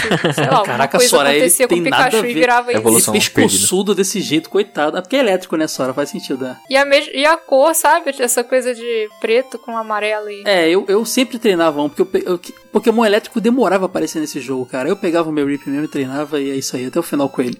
Sempre, sempre. Não, Mary é da hora demais. Agora, a, a Mineral Badge, a insígnia que ela te dá, ela é feinha, né, cara? Insígnia simples. É, elogiamos sem pra graça. chuchu e agora que ela é feia. É, Ah, essa eu é gosto. feia, gente. Ah, Conceito, conceito. Dava pra, fazer, dava pra caprichar nesse layout ali, dá pra caprichar nesse layout aí. Ah, não é normal, não é metálico, pode crer. É, é feia, é feia. Vou, dá pra botar alguma coisinha ali, um símbolo no meio, sei lá, cara. Faltou alguma coisa. É que acabou o orçamento, entendeu? É, não, e você vai ver que acabou mesmo, porque as próximas são feias, cara. É, então. Tirando a última, isso, cara? elas são feias. Não, cara, Então. que isso? Mas eu posso dar um plot twist aí, porque muita gente não sabe disso, tá ligado? A gente tá Ah. indo, seguindo no caminho que eu acredito ser o correto, de fato. Depois de recrutir que a gente seguir pra Olivine. Mas, a gente pode ir pra Mahogany. A gente tem essa opção. É também é um dos poucos jogos É, de Pokémon que dá uma verdade. opção tão grande assim pra você seguir. E normalmente o pessoal vai pra Olivine, mas você pode seguir pra Mahogany, fazer o rolê lá das historinhas, Lake of Rage e tudo mais, e pegar a insígnia do Price. Você não pode seguir pra Blackthorn, mas você pode ir lá primeiro também. Mas se você for pra Olivine, você vai ter que ir lá em Cianwood City, que é a ilha né, da história, né? Uhum. Você vai lá de tem que pegar o surf pra poder ir e tudo mais. Você para você poder pegar o remédio do, do Amparo, você não enfrenta ele ainda. Primeiro Exatamente. você vai enfrentar o Chuck. O Chuck que é o líder do ginásio de lutador, cara. Ele usa um Primeape e um Poliwrath. E o Exatamente. Chuck que apareceu no anime atual. Verdade, ele apareceu faz pouco tempo. Isso é né? da hora. É. Nessa ilha a gente pega o Shuckle, que tem o. O rival, ele é meio. mete medo numa galera. E tem um maluquinho Aham. nessa cidade que ele tá com muito medo do rival, do seu rival, que ele passou lá e tal, e meio que ameaçou uma galera. E aí ele fala assim: mano, pega esse Shuckle aqui, tô te deixando ele contigo. Mas depois você me devolve, beleza? Pode não devolver ele, ou você pode devolver ele mais pra frente. Ah, o Chuck que é a tartaruguinha. Eu sempre vi aquilo ali como uma tartaruguinha, cara. Mas não é. Exato, Depois exato. você olha melhor, não é. Mas é uma tartaruguinha de terra, né? Ele não é? Pra mim ele é, cara. Não. Ah, ele parece Não, mais ele uma é- rocha com as minhoquinhas saindo. É, aí. ele é exatamente isso. Ele é uma preda com os umas minhocas. Com a minhocão. É. Gente, minha cabeça. Vocês não ouviram, mas teve um vidro quebrando aqui na minha cabeça agora. Não, cara. Ed, mas eu te entendo, porque no sprite que- dele, ele- do jogo, ele, ele parece uma tartaruga É. mais do que qualquer outra coisa. É, ele parece de fato. Mas a, a tipagem dele também entrega que ele é Rock Bug. Safadinho. É. E depois você tem. Aí vamos voltando depois que você enfrentou lá a, a Olivine, na cidade de Olivine, lá a Jasmine, você pode fazer também o, a jornada lá em Mahogany. Uhum. É, e aí você tem o Price, né? O líder de ginásio de gelo, cara. Muito É, legal a regra ginásio de ter um líder de ginásio idoso. Tem que ter. É a cota do Exato. idoso. Não, todos eles são contrapartes do- dos outros, assim, de certa forma, cara. Se você reparar, sei lá, o Chuck seria o Brock da história? Talvez, não sei. Mas É, todos ou o eles têm Surge, uma... né? Que é o mais durão, assim, o O cara É, Surge, acho que é é mais o. Surge, de fato. é, faz sentido. É verdade, o Surge. O Price, ele usa um Goldin, um Delgong e Não, é um... um Seal, pô. É um É Seal. um Seal, é verdade. O Seal, um Delgong e o... Piloswine. Piloswine. Piloswine, cara. Esse sim, mete é- medo. É, pode não. Esse ginásio tem aquele negócio legal do puzzle pra você conseguir chegar, né? Então o chão desliza, você tem que acertar Pois a é. passada. Lembra muito, Kai, aquele jogo, acho que é Sokoban, não é? Que você tem que Ah, empurrar as sim, tem que empurrar as caixinhas e tal. Sim, tem sim, um pouco dessa é. mecânica. É, Verdade. Exatamente. A gente não falou da insígnia Storm Badge de lutador, que é uma, uma alusão, uma luva de boxe, sei lá, uma mãozinha fechada, que eu achei Uma meio feinha também. É. É feinha. E essa Glacier. eu sempre achei que parecia a Estrela da Morte. Caraca, ah, é a Sora, sempre vendo desgraça nas coisas. A Glacier Badge do Price, ela é tipo um, um, um, pó, um, pó, um pó de diamante do Yoga lá, sabe? Cristal de gelo, assim. É Exato. simplesinha também. Pô, cara, essa insígnia é da hora, cara. Essa Não, cidade essa é é da hora, essa é da hora. É lá que você faz a, a, a quest lá do. do. Guiarados Vermelho, Guiarados né, cara? Que tá lá na- Exato. É, tocando o terror no lago lá e você tem que ver, no Lake of Rage. você tem Exato, que exato. enfrentar ele, pode capturar e é um, e é um primeiro. Não, primeiro e lembrando shine. que enquanto a gente tá transitando pelas cidades, tem toda aquela maluquice da equipe Rocket acontecendo que é igual o jogo anterior, né? Relevância zero, É. né? Só pra te encher o saco. Exatamente, ali você vai ter mais, mais. A gente vai falar dele já já, mas você começa a enfrentar a equipe. Já, já tem uns embates legais com a equipe Rocket. Por quê? Porque você encontra o Lance aí. Lembra do Lance lá da Elite É. Four do primeiro jogo? Ele tá ali. Na... O que, que ele tá fazendo ali? Eu não entendi até hoje o que ele tá fazendo ali. Ele tá meio Ele que tá infiltrado, eh, tentando entender qual que é a treta da equipe Rocket. Ele Ele, tá é- tentando ele é resolver tipo a treta, na verdade. né? Mas. É. E aí ele te encontra lá no, no Lake of Rage, depois que você treta com o Gyarados, que o, o Gyarados vermelho é justificado na história, é justificado que ele é Shine por conta das ondas de rádio que a equipe Rocket tá, tá, tá zoando as coisas lá, tá ligado? Ah, pode crer, tem essa, essa. Então, ele tá lá estudando os negócios e descobre que tem alguma coisa errada em Mahogany. E aí ele te encontra lá e fala assim: opa, você é bom. Bora tretar com os caras? Bora tretar com os caras. Ah, é, ele entra numa base contigo, não é isso? Ele vai junto. Exato, ele te. Ele... É, no final vocês se dividem pra enfrentar o, o- Uhum. cada um enfrenta um- um- uma carreira de Electrodes lá que tá Exato, exato. fazendo E em Heart. Gold Soul Silver, depois que. Nessa época não tinha batalha em dupla, né? Mas depois. É. quando anunciaram Heart Gold Soul Silver, uma das primeiras coisas que eu falei com um amigo meu, que inclusive é um dos, dos casters lá com a gente, é justamente. Ah, tomara que essa luta do Lance seja em dupla. É, Aquela dupla luta que tem no ali. Ruby Safiri, né? No- que começou a ter batalha em dupla. Exato, exato. Nossa, É. que delícia. Depois você enfrenta a Claire, líder do ginásio do dragão lá em Blackthorn City, que é. Ela, ela tá te respeitando porque. eu- ela não, não te respeita. Ela, é- ela é estress... Eu não gostei muito dela, não, cara. Ela é meio, meio, meio metidinha. Não, ela é Mas o. Lance gosta de você, né? Te respeita. Então, ela fica meio, meio ciumada com esse negócio. É. Porque o Lance é o, é o conhecido como o grande treinador de dragões, né? O grande Bird Keeper, né? Na verdade. Mas a gente vai chegar lá. Pois é. E aí, cara, você, você ela, ela usa três Dragonairs e um Kingdra. Uhum. Cara, também é uma luta difícil. A Rising Bad lá, que tem a cara de dragão, é, é bonitinha. Eu gostei muito, Legal, muito legal. dessa. Mas ela não te dá insígnia se você ganhar dela. Isso que é Sim, doido. sim. É que nem a Whitney, né? As duas chorona. Exato. Ex- exatamente, igual o jogo. Whitney, pode crer. E aí você tem que entrar naquela caverna dos dragões lá. Como é que é o nome daquela caverna lá? Dragon Den. É, o Dragon Den pode crer. Dragon E aí você Den. tem que ganhar o respeito lá, responder umas perguntas lá pro, pro ancião lá, pra ele poder falar: Ô, ô, ô, ô, Claire, dá pra insígnia pra ele que ele merece, por favor? Respeita Exato, aí. exato. aí ela É, acho que perder não era, não era suficiente, né? Ela inventou uma regra nova ali. Exato, É. exato. Ela fala assim, você ganhou, mas eu não. Mas você não é bom, não. Você ganhou de mim, mas eu sou melhor ainda. Fui eu que deixei, cara. Não, e o legal de entrar lá nesse lugar é que você pode pegar um Dragonera ali. Isso é. Pode, pode. Aliás, no Crystal você tem como. Se você responder uma certa. Tu ganha tem aquele Dragonera. quiz, né? Aquele quizinho que o, que o velhinho faz pra você. É, no, no Crystal, se você responder uma, uma sequência de perguntas, você ganha um Dratini. Ah, é verdade. Sem aquele sofrimento de ter que passar pela zona do safari e todo aquele Pois é. inferno do primeiro jogo, né? Nossa Eu senhora, falei que você, pe- você pega o Dragonair, mas não, você também pega a Dratini.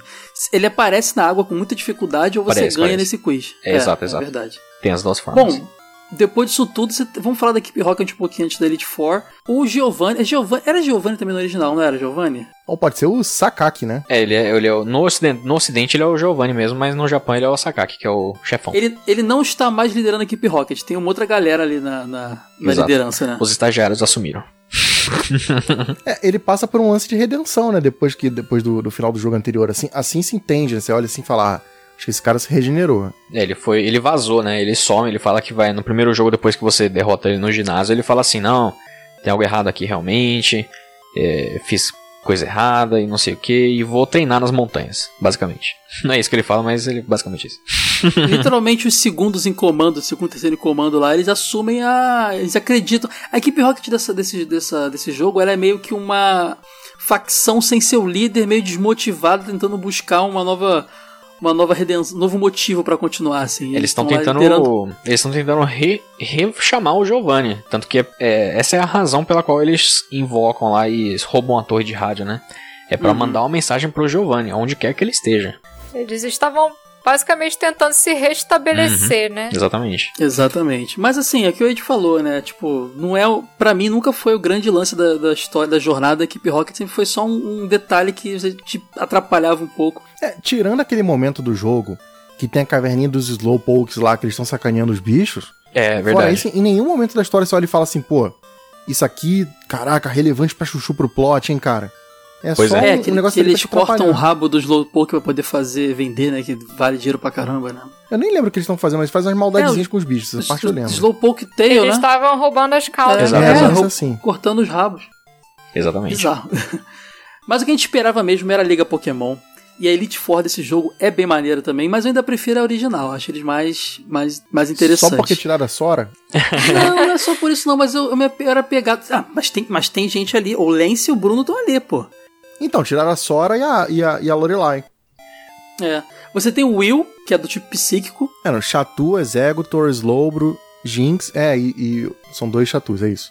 É, eles usavam, usavam esses aí, cara, e era bem, bem, bem, bem maneiro, assim, as lutas, assim, da, da Elite Four. Mas tinha aquele lance que vocês falaram, né, que eles eram meio fracos, né, porque você teria toda uma jornada seguinte, então você tinha que, eles tinham que dar uma nivelada pro, né, pra ficar fácil pra você poder não ter dificuldade ali pra você poder evoluir na, na- no, no- no que vai no pós-jogo, né, Pra você enfrentá-los novamente no futuro, que você vai enfrentar eles novamente, se Exato, quiser. exato. Tinha o Koga, que agora ele era líder de ginásio no... Foi promovido, né? O chefe Promoveu. chamou ele e falou, não, você aqui merece aqui um aumentinho. Exatamente. Que é do tipo veneno. O Bruno, tipo lutador, também tá lá, né? Tinha a Karen do Noturno. E o, e o Lance era o campeão. O Lance com uma apelação com três Dragonite, com um nível que não deveria ser Dragonite, né?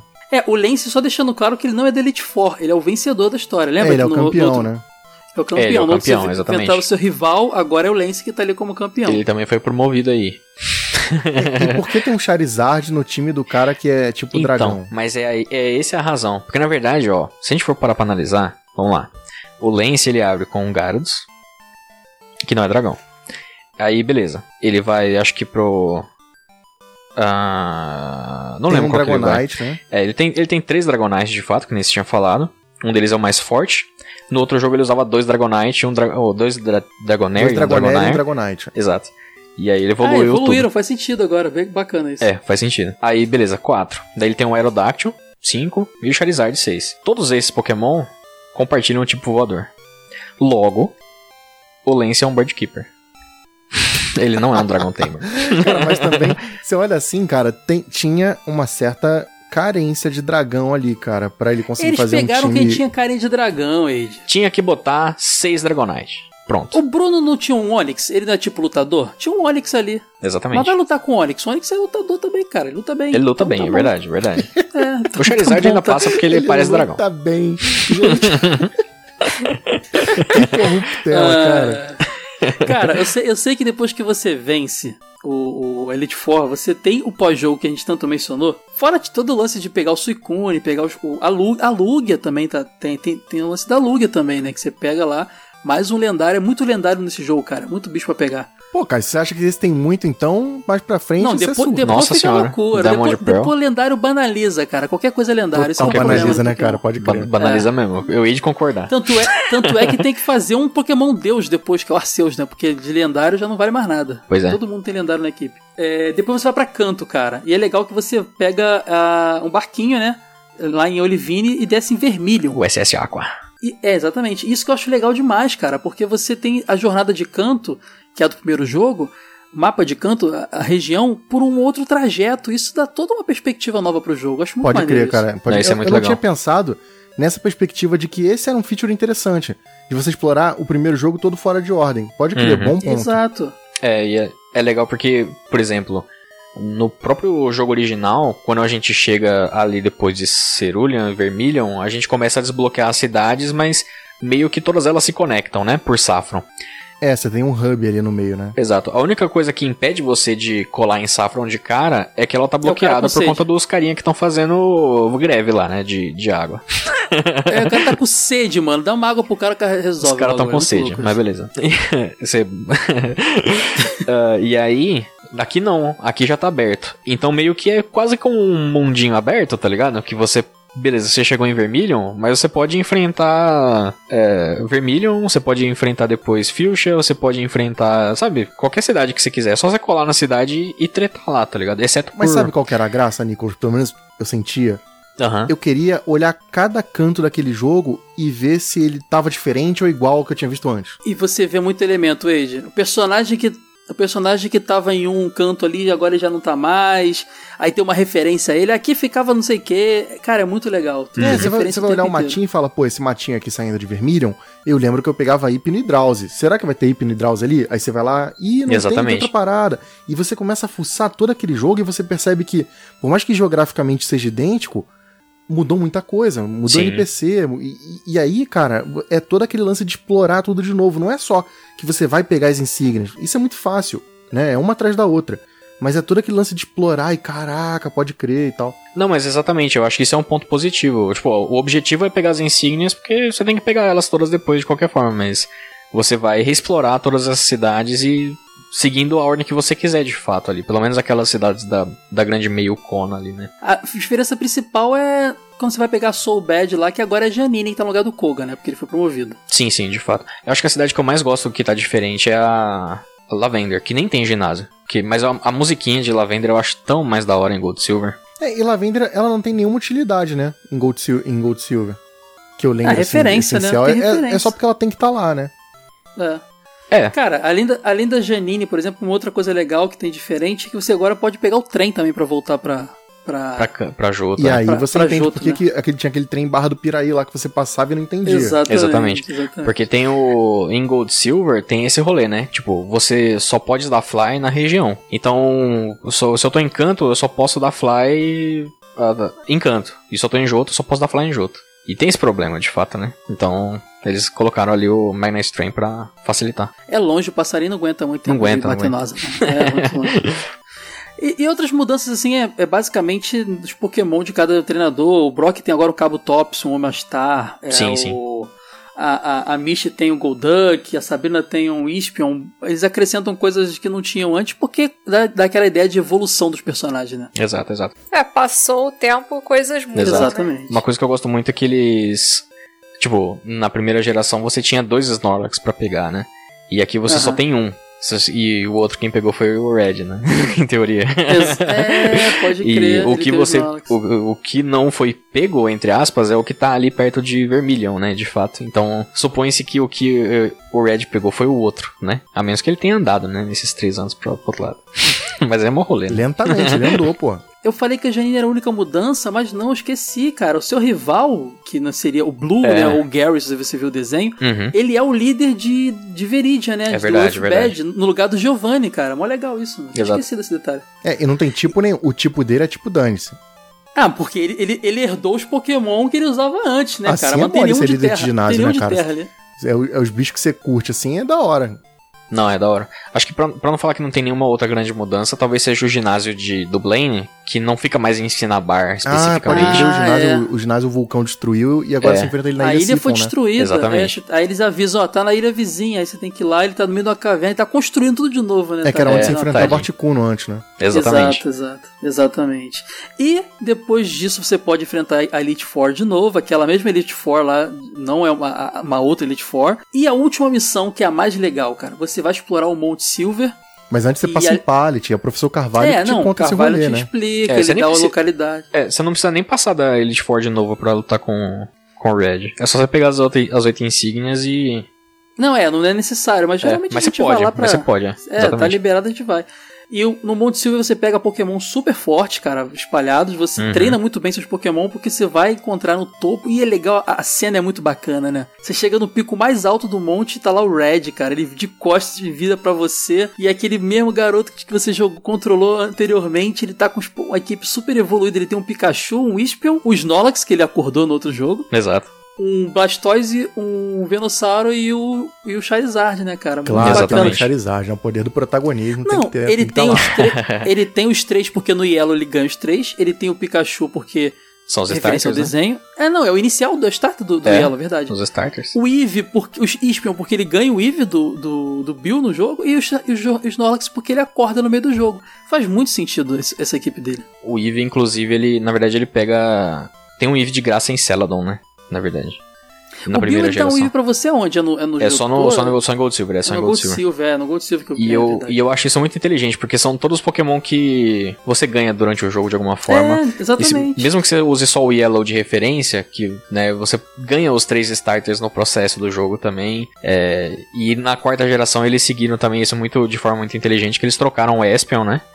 Pelo Lapras. E o Lapras você também ganha na, Também ganha. na Silphco. Então é muito inteligente usar esses É, Pokémon tava, pro Red. tava com ele, só não tava carregando na, na equipe dele, Exato. mas o Lapras tava Exato. lá depois ele trocou. E faz muito, sentido legal. em Heart Gold Soul Silver porque tá com neve, né? No Monte Silver. Em Heart Gold Soul Silver. E aí todos os Pokémon dele tomavam dano pro Hail. Menos o, o Lapras agora, né? É verdade. Cara, muito legal. Jo- jogo sensacional. Que jornada, que jogo longo. Cara, que, que, que demais, cara. Meu Pokémon favorito, disparado até hoje. pois é. E eu tenho uma, uma breve melancolia, talvez. Porque, como eu falei, quando eu era mais novo, nessa época eu, eu não consegui passar por determinado ponto do jogo. Porque não entendia o que tinha que fazer. Então eu, qu- enquanto jovem mancebo, pequeno gafanhoto, nunca batalhei contra o Red. Só fui fazer isso depois de mais velho. Você não, você não sabia ou não conseguia pra É porque eu chegar não, lá? consegui, né? não sabia o que fazer depois pra, pra, É uma pra batalha ir pra... difícil pra caramba. Os Pokémon deles são super fortes, cara. Pois é. Nível muito alto. Tem que ficar Por mais que você esteja ali. mais forte que ele, você tá enfrentando uma entidade do jogo, né? Então você dá aquela tremida assim, caraca. E a música a do jogo te cena- ajuda a passar essa sensação. Ele não fala, é- ele é sempre reticente. Exato. Ele é fala igual, igual você também não falava, né? Mas se você chega lá, ele tá de costas, você vai falar com ele, ele vira pra você. E a musiquinha. E tipo, quando começa a luta, você vê aquele spritezinho dele lá, aquela. Nossa, é muito impactante. Como eles conseguiam passar tanta emoção num Game Boy, né, cara? É impressionante Pois é. isso. A, a cena até acontece em anime na sua Exatamente. cabeça. né, Total, total é. Inclusive, eu não sei se vocês. é, ainda, mais ou menos, mas, mas não tanto. Vocês chegaram a ficar sabendo quando eles fizeram no final do ano passado uma.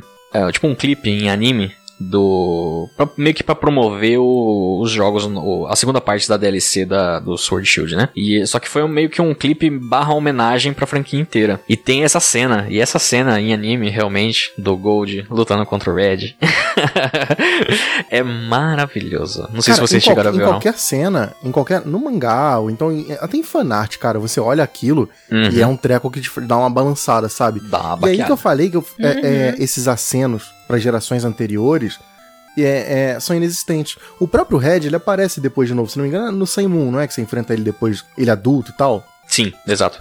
Né? Mas, mas não, não tem aquele apelo. Você sente que é só uma batalha por batalhar, né?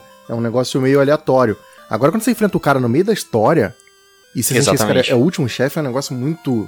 Muito impactante. e ele muito tá forte. grandioso, ele, tá, ele é o último no pico mais da montanha mais alta do, da região, assim.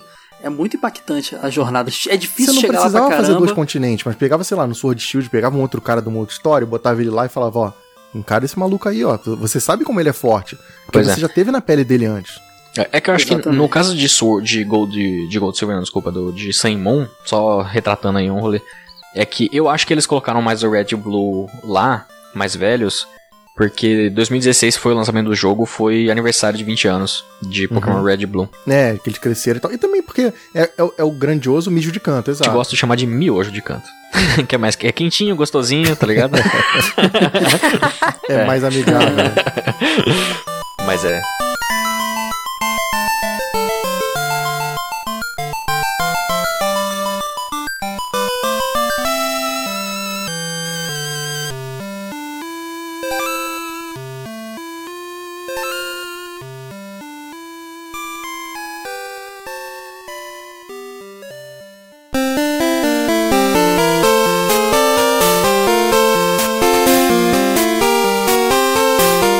Sei que não é episódio de anime, mas a gente tem que mencionar rapidinho que esse, essa geração originou, além de uma temporada toda dedicada no anime, três longas, né? Foram, Foram três longas. Foi o, o- da história da- do Lugia, né? Que foi o Pokémon 2000 mais ou pra gente. menos. que foi divulgado como Pokémon X, antes de da É, galera ela tinha um, X, Pokémon tinha um X no peito também, inclusive nas, nas artes, né?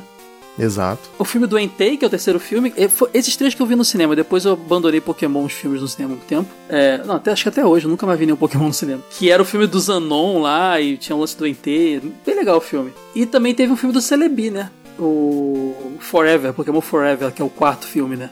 Tem a história do Celebi. Se bem que só dá pra considerar mesmo o do Celebi como filme da, da, da segunda temporada, da fase Jotô, né? Da temporada Jotô. Porque os outros são filmes da temporada anterior que tava já apresentando lendários e Pokémon que iam aparecer na seguinte, mas acho que filme mesmo da, da fase Jotô, só o do Celebi mesmo. E tem um rolê muito interessante que vale comentar, que você falou do. Vocês falaram do Pokémon X e tal. O Lugia, ele foi criado inicialmente como um personagem do anime, do, do filme por si só, né? É, eles tinham poucos designs de Pokémon novos. Eles tinham o Slowking, que apareceu lá no, no filme e tal. Tinham um Pokémon outro. Sim. Depois eles tinham o Zunon e o Entei, que eles usaram no segundo filme. Mas o Lugia tinha sido um, um Pokémon criado pro filme. E a galera gostou. A galera da Game Freak gostou. Falou assim: opa, esse Pokémon aqui é da hora e tal, não sei o que e tal. Vamos mudar ele um pouquinho aqui. O que até gerou um pouco de atrito com o Takeshi Shudo, né? Que era o, o roteirista do anime e dos filmes. Desses primeiros filmes. Até porque ele tinha relação com os pássaros do, da Exatamente. primeira geração. Quando também, você, para, você falou, é, né? quando você para pra analisar estritamente esses dois filmes, você vê que eles não têm uma conexão de fato com o que tem com os jogos, com o que os jogos contam pra gente, né? O Lugia, no nosso imaginário da- dessa época, tem conexão com as aves e o Entei tem com os Unons, ou os Unons têm algum poder místico bizarro, É, assim, que, Verdade. Que nunca foi apresentado nos jogos, né? Nenhuma dessas duas coisas foi apresentada nos jogos. Então, esse foi meio que criado pro, pro rolê. E os caras gostaram tanto do Lugia que eles falaram assim: não, vamos fazer um Pokémon aqui. E aí foi isso. e no fim das contas ele virou a Ligia. o Lugia.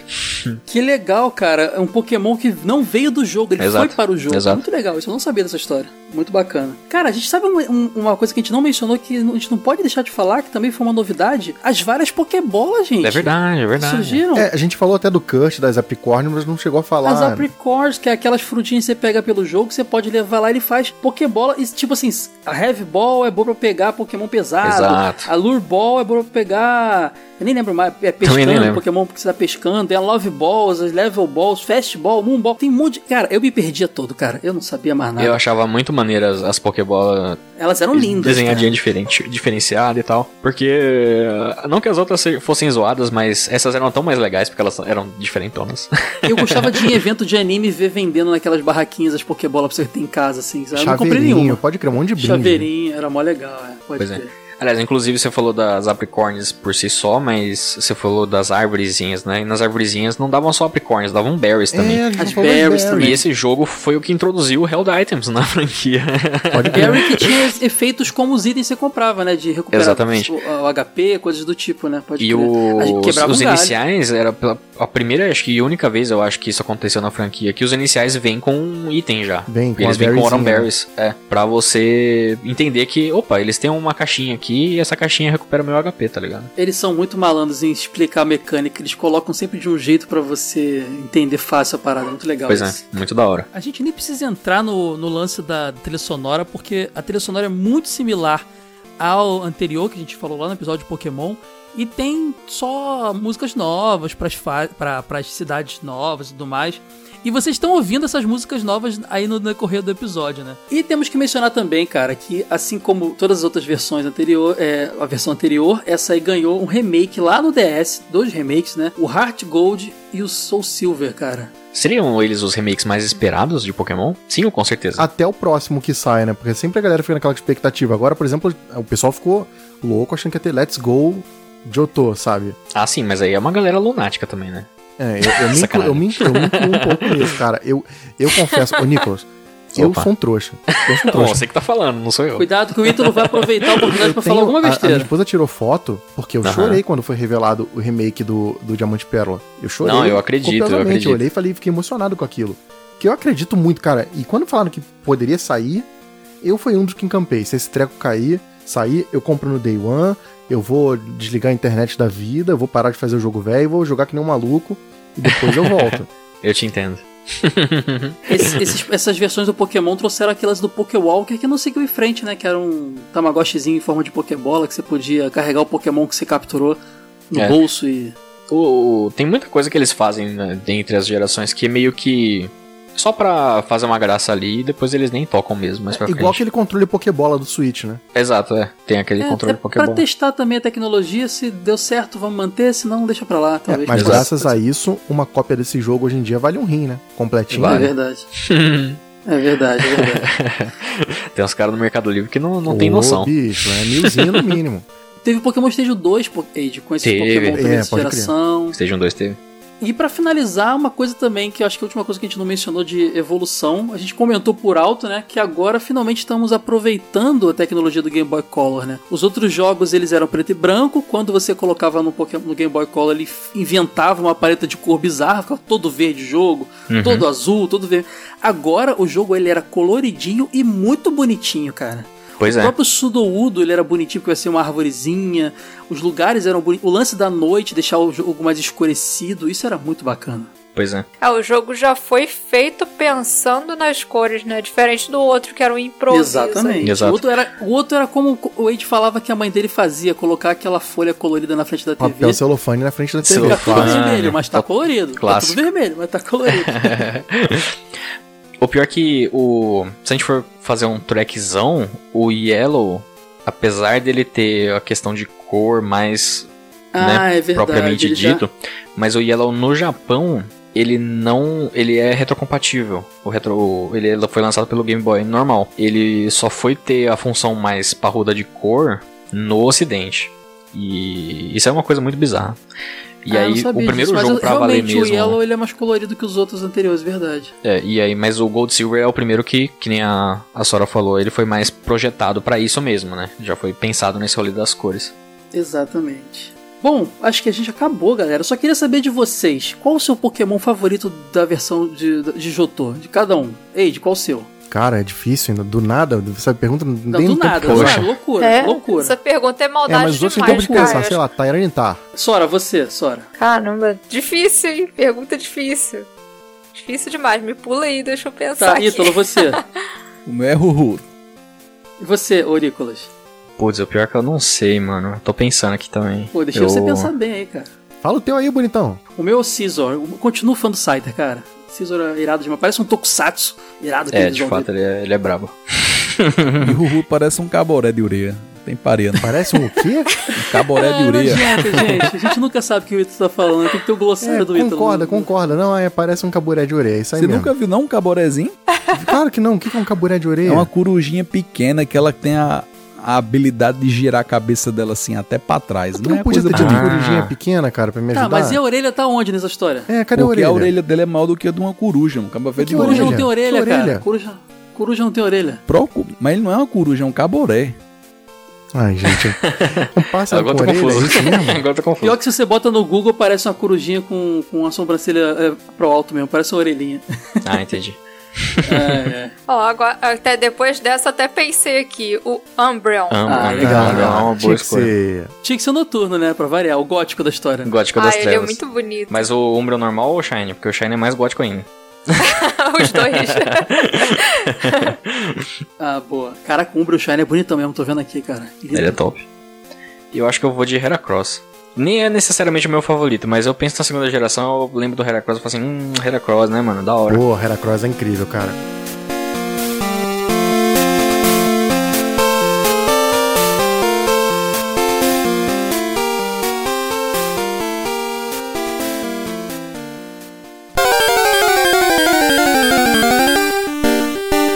Não é Batalha Pokémon, é nosso bloquinho de leitura de revistas antigas. Vamos começar aqui lendo, obviamente, uma Nintendo World, porque Pokémon e Nintendo World eram quase sinônimos, né, galera? A Nintendo World número 25 traz uma matéria preview do Pokémon Gold Silver. Quando o jogo estava para sair, no chegar no Brasil, eles já estavam lá contando mais ou menos o que estava por vir, cara. É uma matéria de, deixa eu ver, uma, duas, três, quatro, quatro páginas, cara, muito completinha, muito legal. É, ela começa assim: Pokémon Gold Silver, um novo herói. Aí fala do personagem protagonista, né? Para começar, o novo personagem principal chama-se simplesmente Gold ou Silver. Ash, Ash Ketchum ficou de fora dessa vez, é, associando até o nome Ash do desenho com o do primeiro jogo, né? O game traz um mundo totalmente novo, com cidades diferentes, novos mestres de ginásio e também novas insígnias. De cara, outra novidade: após escrever seu nome, você deverá definir o dia da semana e a hora exata em que o jogo é iniciado. Há uma bateria interna que consegue armazenar esses dados, então, toda vez que você religar o portátil, a hora certa e o dia da semana serão mostrados na telinha. O resto já é conhecido. O futuro treinador de Pokémon sai de casa pronto para conquistar o mundo e capturar Pokémon. Aí eles começam a explicar aqui, já tem fotos dos personagens, ó, artes muito legais. Já apresenta aqui Chikorita, Cyndaquil e Totodile também. Na verdade, nem tem foto Totodile, galera. Eles botaram só dos Chikorita e Cyndaquil, curioso isso. E vão explicando as principais diferenças. Tem aqui, ó, para começar, veja o que deve ser feito no início do jogo. Aí tem aqui, ó, arrume o relógio. Aí tem explicaçãozinha, escolha um nome, Gangas, aí fala da- das suas, desses compartimentos, coisas que você carrega. Pokébolas, aí ele explica cada Pokébola aqui, galera. Tá realmente falando daquele lance que a gente comentou, das diferentes bolas que tem disponível nesse jogo. Fala de HM, TM, fala as diferenças também que tiveram. Novos ambientes, aí explica mais ou menos o que tem de novo, de localidades também. Depois de uma matéria, uma paginazinha de amigos e vilões, aí tem uma, uma sinopsezinha pequena, né? Uma biografiazinha do professor Elme, da sua mãe, do seu rival e do professor Carvalho, que tá no jogo também, né? E para fechar a última página dessa matéria é bem legal, fala de todos os treinadores, todos os mestres de ginásio e seus ginásios, suas insígnias. É bem legal, tem o Falkner, o Bugsy, todo mundo, a Whitney, Morty, Chuck, Jasmine, Price e Claire, com uma descriçãozinha bem legal e explicando mais ou menos é, o que, que você ganha lá, o HM que você vai ter disponível na cidade e tudo mais, é bem legal. E no final encerra explicando o que você vai ter de novo nos monstros, os monstros que vai ter. Ah, isso aqui é legal de ler, ó. Por alguns monstros a mais. No total são 100 monstrinhos fazendo sua estreia, espalhados pelos dois cartuchos. Até o fechamento dessa edição, a Nintendo of America já havia finalizado a tradução e a criação dos nomes dos 100 novos Pokémon. A informação é que 80% deles terão um nome diferente do Japão. Aí ele fala que, ah, agora que eu me achei, veja a lista publicada na Nintendo World 18 e o restante manterá o mesmo nome original. Nomes como Pichu, Chikorita, Hoot Hoot, Lugia, Meryl e Togepi estão confirmadíssimos. Isso eram os que a gente já conhecia, já sido divulgados, né? Os nomes e números definitivos você verá na próxima edição da Nintendo World. A Nintendo World fazendo uma cobertura bem completa em várias edições do Pokémon Gold e Silver. Agora vamos ler aqui rapidinho a Super Game Power número 71, que também trouxe um previewzinho. Lá no, no bloquinho, no, na coluna circuito aberto deles, tá aqui: Monstrinhos sem parar. Pokémon é mania internacional e a Nintendo quer que a mania dure por muito tempo. Por isso, ainda nesse ano, pelo menos três novos jogos dos monstrinhos vão chegar às prateleiras. Mais uma vez, tudo foi planejado com cuidado e não faltou tecnologia para a próxima geração. Aí começa falando do Pokémon Stadium, que era novidade também. Falou do, do Pokémon Trading Card Game do Game Boy Color, que era a, o transporte do jogo de estampas ilustradas pro console. E depois vem com Pokémon Gold Silver. Aí ele começa aqui, ó. No Japão, Pokémon Gold Silver já está rolando, mas a versão americana deve pintar só em setembro. O jogo terá um relógio interno para regular a aparição de alguns monstros que, por exemplo, acordam só às 3 horas da manhã.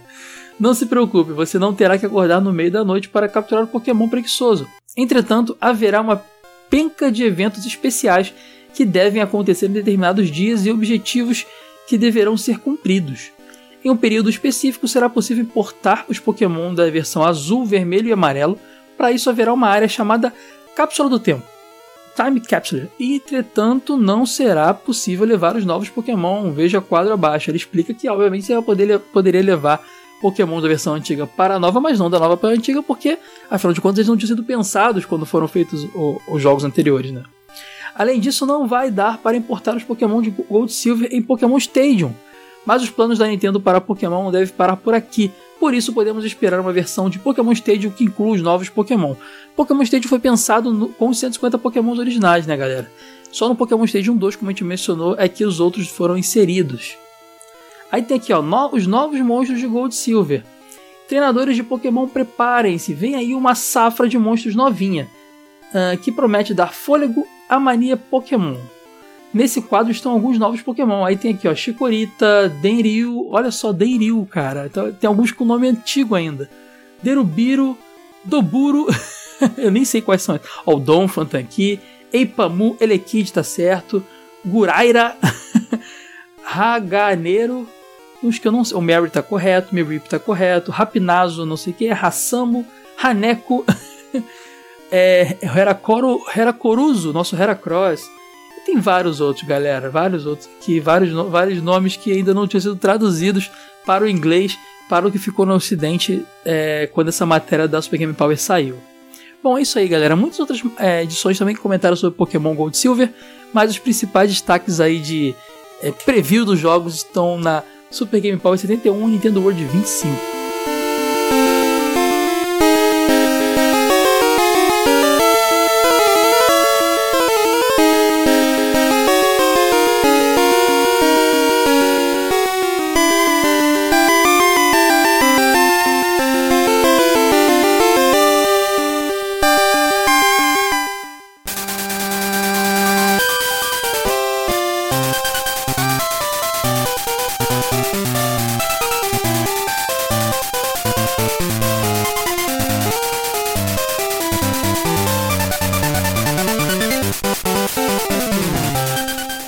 Gente conversou pra caramba, é a hora de agradecer o convidado. Muito obrigado, Nicolas, ajudou demais nas informações. Quem quiser ouvir mais você, ver mais conteúdo seu e mais Pokémon, faz o quê? Primeiramente, muito obrigado pelo convite. Foi excelente esse papo, muito maroto. Sempre bom lembrar de Gold Silver aí. Ah, ah quentinho legal. no coração. Quem quiser ouvir mais sobre Pokémon, vai pra Casa do Carvalho, né?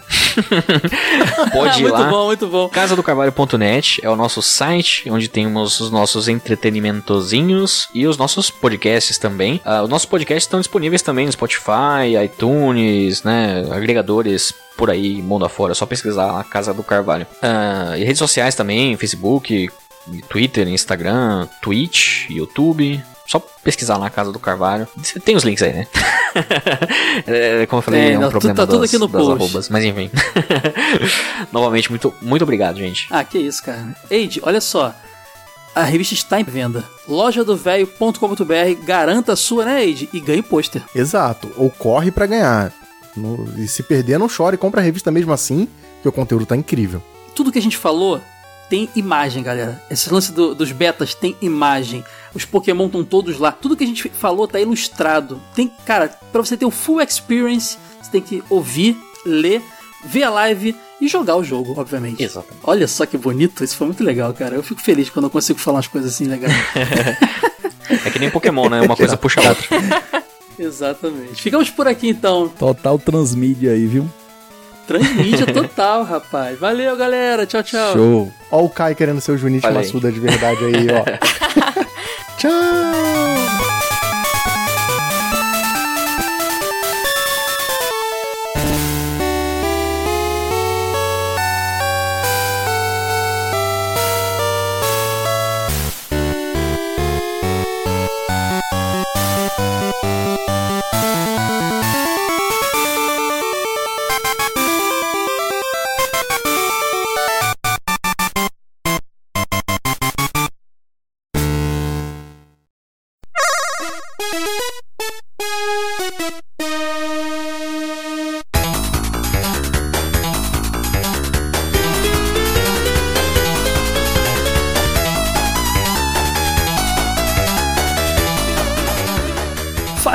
Fase bônus tá na área, pessoal. Tão com saudade? Eu também tô. Eu sei que estamos muito atrasados nos nossos podcasts. Mas vocês sabem também que as coisas estão aqui são correria total. A gente tem emprego normal também. O projeto ainda não é nosso principal ganha-pão. Então tem épocas que o bicho pega e tá pegando aqui pra edição, mas estamos trabalhando para que isso não aconteça mais. E eu acredito que nas próximas semanas após esse episódio aqui, as coisas se regularizem ou pelo menos melhorem bastante, tá bom, pessoal? Ahn, mas então, como é que vocês podem fazer para ajudar a gente a que isso não aconteça mais? Nos apoiem, pessoal. apoia.se barra jogo velho. Lá no Apoia você escolhe um valor de- que, que couber no seu orçamento. Isso ajuda demais a gente a cada vez conseguir focar mais no projeto, cada vez conseguir ficar mais distante de precisar ter um emprego regular, comum e também ter nossos momentos de, de, de folga dedicados ao jogo velho e com isso ficar nessa estafa danada que a gente tá. Então é isso aí. apoia.se as- apoia.se barra jogo velho tem recompensas então você pode, dependendo do valor que você escolher, ter revista exclusiva de apoiador, tem podcast exclusivo de apoiador, ou fase secreta. Pessoal que, fala, que pede pra gente falar de Play 2, por exemplo. Eu e Ítalo fizemos episódio de Play 2 lá. Só apoiador pode ouvir. Tem muita coisa, tem camiseta, tem muita coisa legal que dá pra você ter como recompensa e além de nos ajudar a não acontecer mais esse tipo de coisa. Então é isso, apoia.se barra jogo velho. E por favor, divulguem nosso conteúdo para as pessoas também que curtem o assunto. Tanto o Jogo Velho quanto TV de Tubo, as nossas lives às sextas-feiras, a nossa revista que acabou de sair de Pokémon, Gold, Silver e Crystal, loja do velho.com.br. Corre que talvez ainda consiga ter o pôster, hein? O pôster lá, que são poucas unidades e tá bem bonito. Pôster com 100 novos Pokémons, 100 Pokémons da fase Jotô. Ah, mas o que? Nossas redes sociais, só procurar Jogo Velho ah, no, no Facebook, Instagram e Twitter. E Telegram tem o grupo telegram.me barra jogo velho também. Você vai trocar ideia com a gente. E também, se você for apoiador, tem grupos de apoiador no Telegram agora também exclusivaço. Então é isso, galera. Os recados são esses. Agora vamos para os feedbacks que acumulou bastante aqui. Não vai dar para ler todo mundo. É o do episódio 91 de Resident Evil, com a presença do nosso querido Luquinhas, que é o streamer aqui da, da equipe Jogo que tá faz, faz as lives, faz várias séries em vídeo no YouTube. Fica ligado lá, youtube.tv. É, não, youtube.jogovelho.com.br. Você consegue assinar o nosso, nosso canal. Vamos começar aqui com o comentário do Nexus. Oi, queridos velhos e velhas. É este tipo de cast de qualidade que me enche de orgulho e de nostalgia. Nexus demora, mas a gente faz com carinho, cara, para não ficar de qualquer jeito. Acompanho todos os casts, mas fiquei por um tempo sem comentar. Esse se tornou o meu cast favorito, porque fala do meu jogo favorito e está sendo narrado pelos podcasters que tenho mais carinho e apreço. Poxa, obrigado, Nexus. Pois, então, pois estão no meu mundo nostal no mesmo mundo nostálgico que eu. Sou fã da franquia e acompanho até hoje. Tenho uma história com o primeiro jogo, onde em 97 tinha, chegar, tinha chegado na locadora da minha cidade e ninguém jogava. Eu fui o pioneiro e desbravei ele sem revista, apenas com manualzinho em inglês e lendo file a file. Foram incontáveis horas, pois não era um tipo de jogo que estava acostumado. Lembro que quando cheguei no chefe final do game, meu dinheiro e minha hora tinha acabado, bem quando enfrentava o Tyrant. Me lembro do dono da locadora dando um grito falando para o funcionário: coloca mais hora aqui por minha conta, que quero ver como acaba essa bagaça. Que maneiro, cara! Uh, e eu enrolando, enrolando, enrolando, caiu a bazuca e matei o Tyrant. Quando olhei para trás, todos que estavam é, jogando outros jogos largaram os, controle, os controles para acompanhar o final. Deram um grito todos juntos e tapinhas nas minhas costas. Que demais que você foi um cara dessa locadora por um tempo, né? O dono da locadora, super gente boa e game maníaco, gritou também dizendo: traz três pizzas e duas coca pra galera. Que maneiro!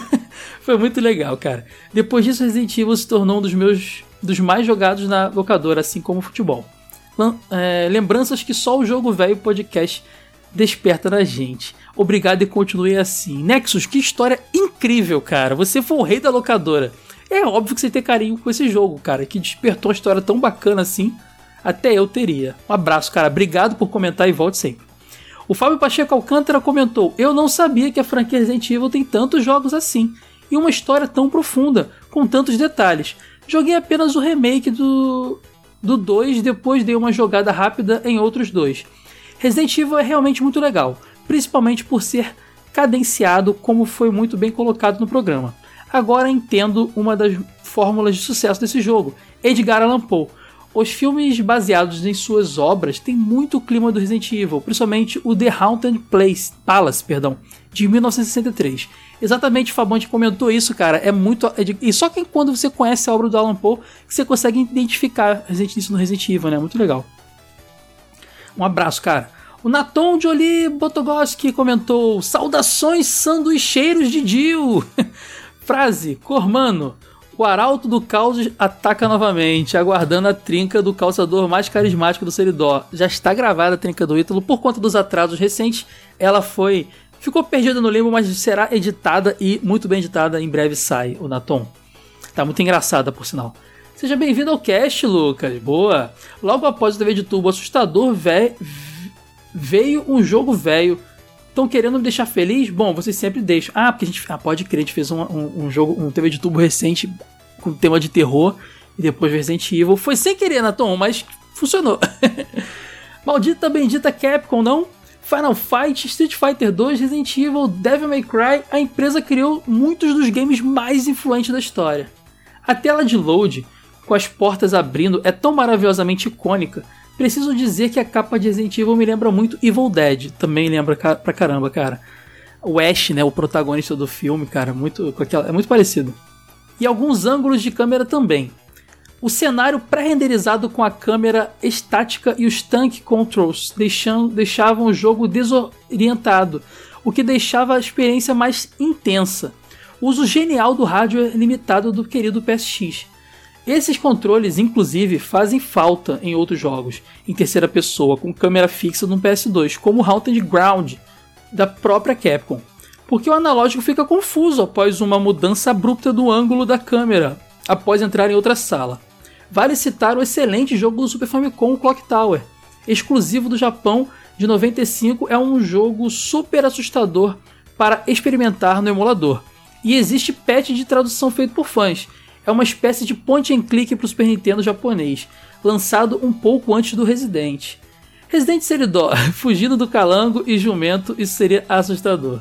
O Caio fala show de bola tipo Kung Fu Panda. Achei que o Wade era o Wade Panda. Eu falo show de bola pra caramba, cara, mas não sabia que eu, o, o Kung Fu Panda falava, porque eu admito que não, não assisti muito dessa animação. Mas o pouco que eu vi eu achei muito legal, muito carismático.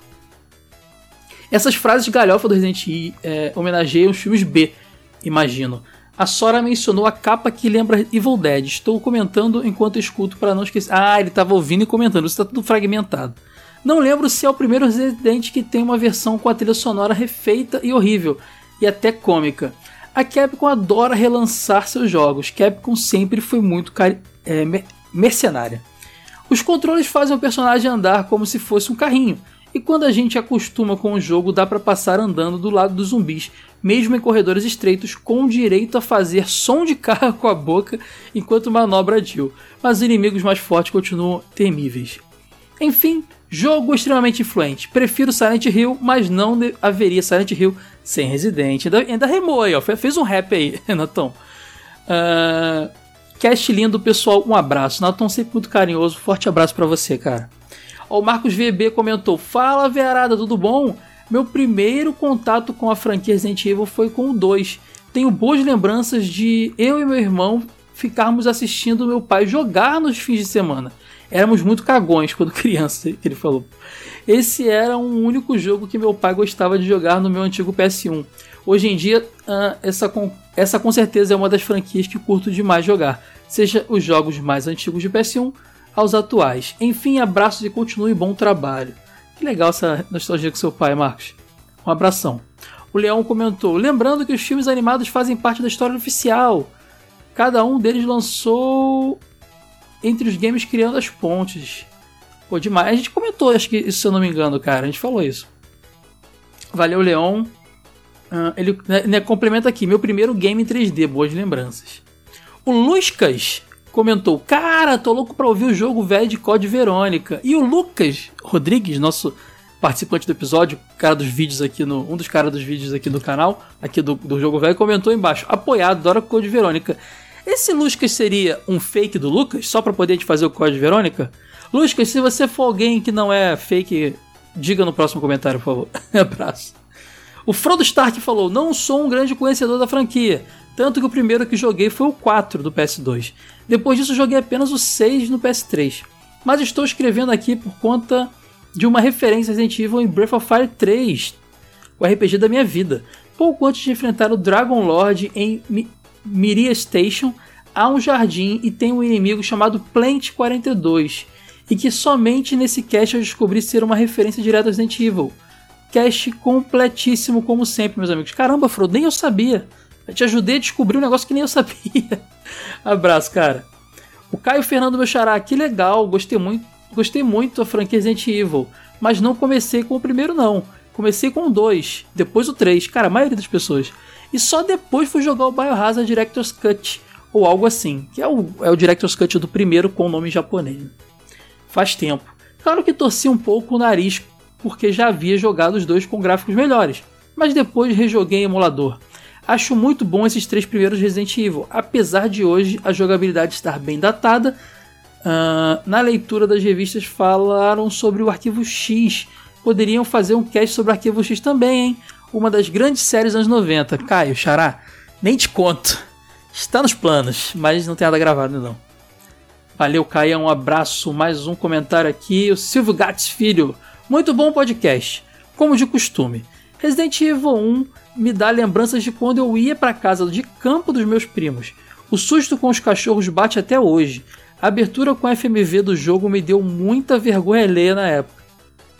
A participação do Lucas foi muito bem-vinda e deu até para cada um assumir um personagem.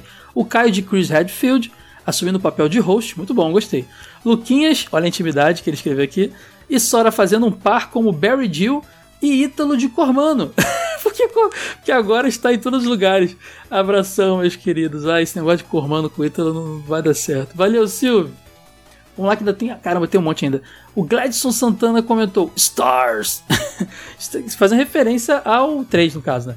Que show podcast, hein? Acredito que seja mais difícil falar de um jogo famoso do que um desconhecido. Porém, vocês sempre mandam muito bem não ficaram só nos clichês desse jogo famoso. E o convidado, Lucas, foi muito bem, acrescent... foi muito bem acrescentando informações que esclarecia bem a história. Não foi maçante nas explicações. Acredito que mesmo quem nunca jogou deve ter se situado bem na narração da história e a conversa da mecânica. Boa, valeu Gladson. No meu caso, Resident Evil 1 foi o terceiro game da franquia que eu joguei, pois iniciei no 3, embora fosse fã da mecânica que era originada no 1, Aí ele fala de Dino, Dino Crisis, Onimusha, Koudelka e Tomb Raider. Aí fiz o caminho inverso, jogar o 2 e 1, um, jogando a versão já do Director, Director's Cut. Acho que foi minha primeira experiência de maratona de séries de jogos, pois foram muitas horas de jogos. Foi um decrescente, né, Gladson? Mas foi mais legal, interessante. Por isso, minha preferência é o 3, como o melhor desta primeira trilogia. Valor afetivo. Atualmente, minha única jogatina foi o 6, que achei muito difícil, claro, superação. Às, às vezes penso em voltar re, e rejogar o 1 até o 5 na versão PC e vocês instigaram ainda mais, já que estou sem console e meu PC não aguenta Resident Evil 7. Tenta os remakes, ô Gladson, acho que é leve. Tem na Steam e é legal, tem, umas, tem bastante coisa atualizada, os controles, é bem bacana. O, o remake do primeiro, pelo menos, né? Do 2 já é mais pesado. Aí ele termina aqui, pô, véi, acabo de lembrar da cena do cachorro, vou terminar aqui, pois tenho medo. Vida longa, valeu, Gladson.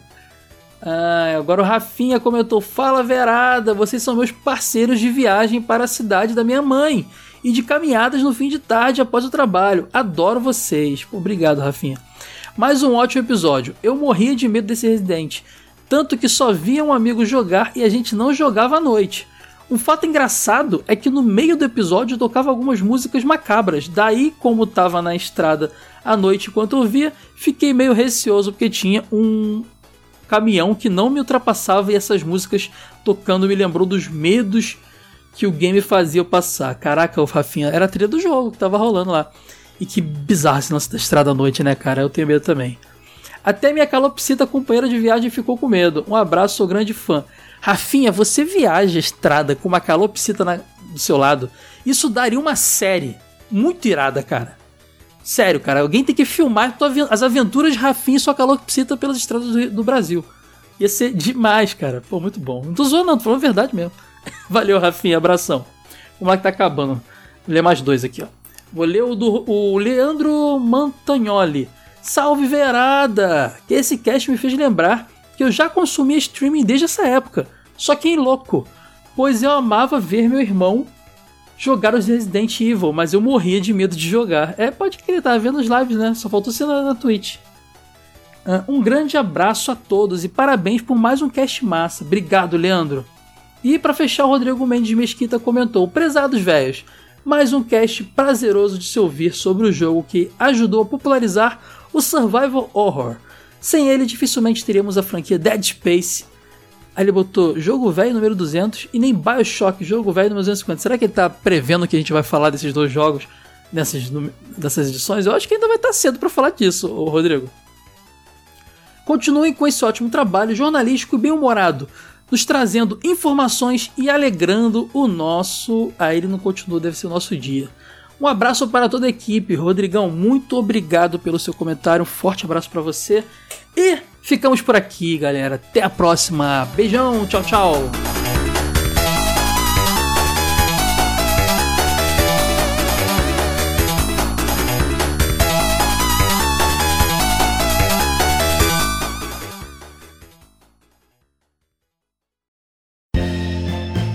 Esse episódio foi editado por Caio Hansen.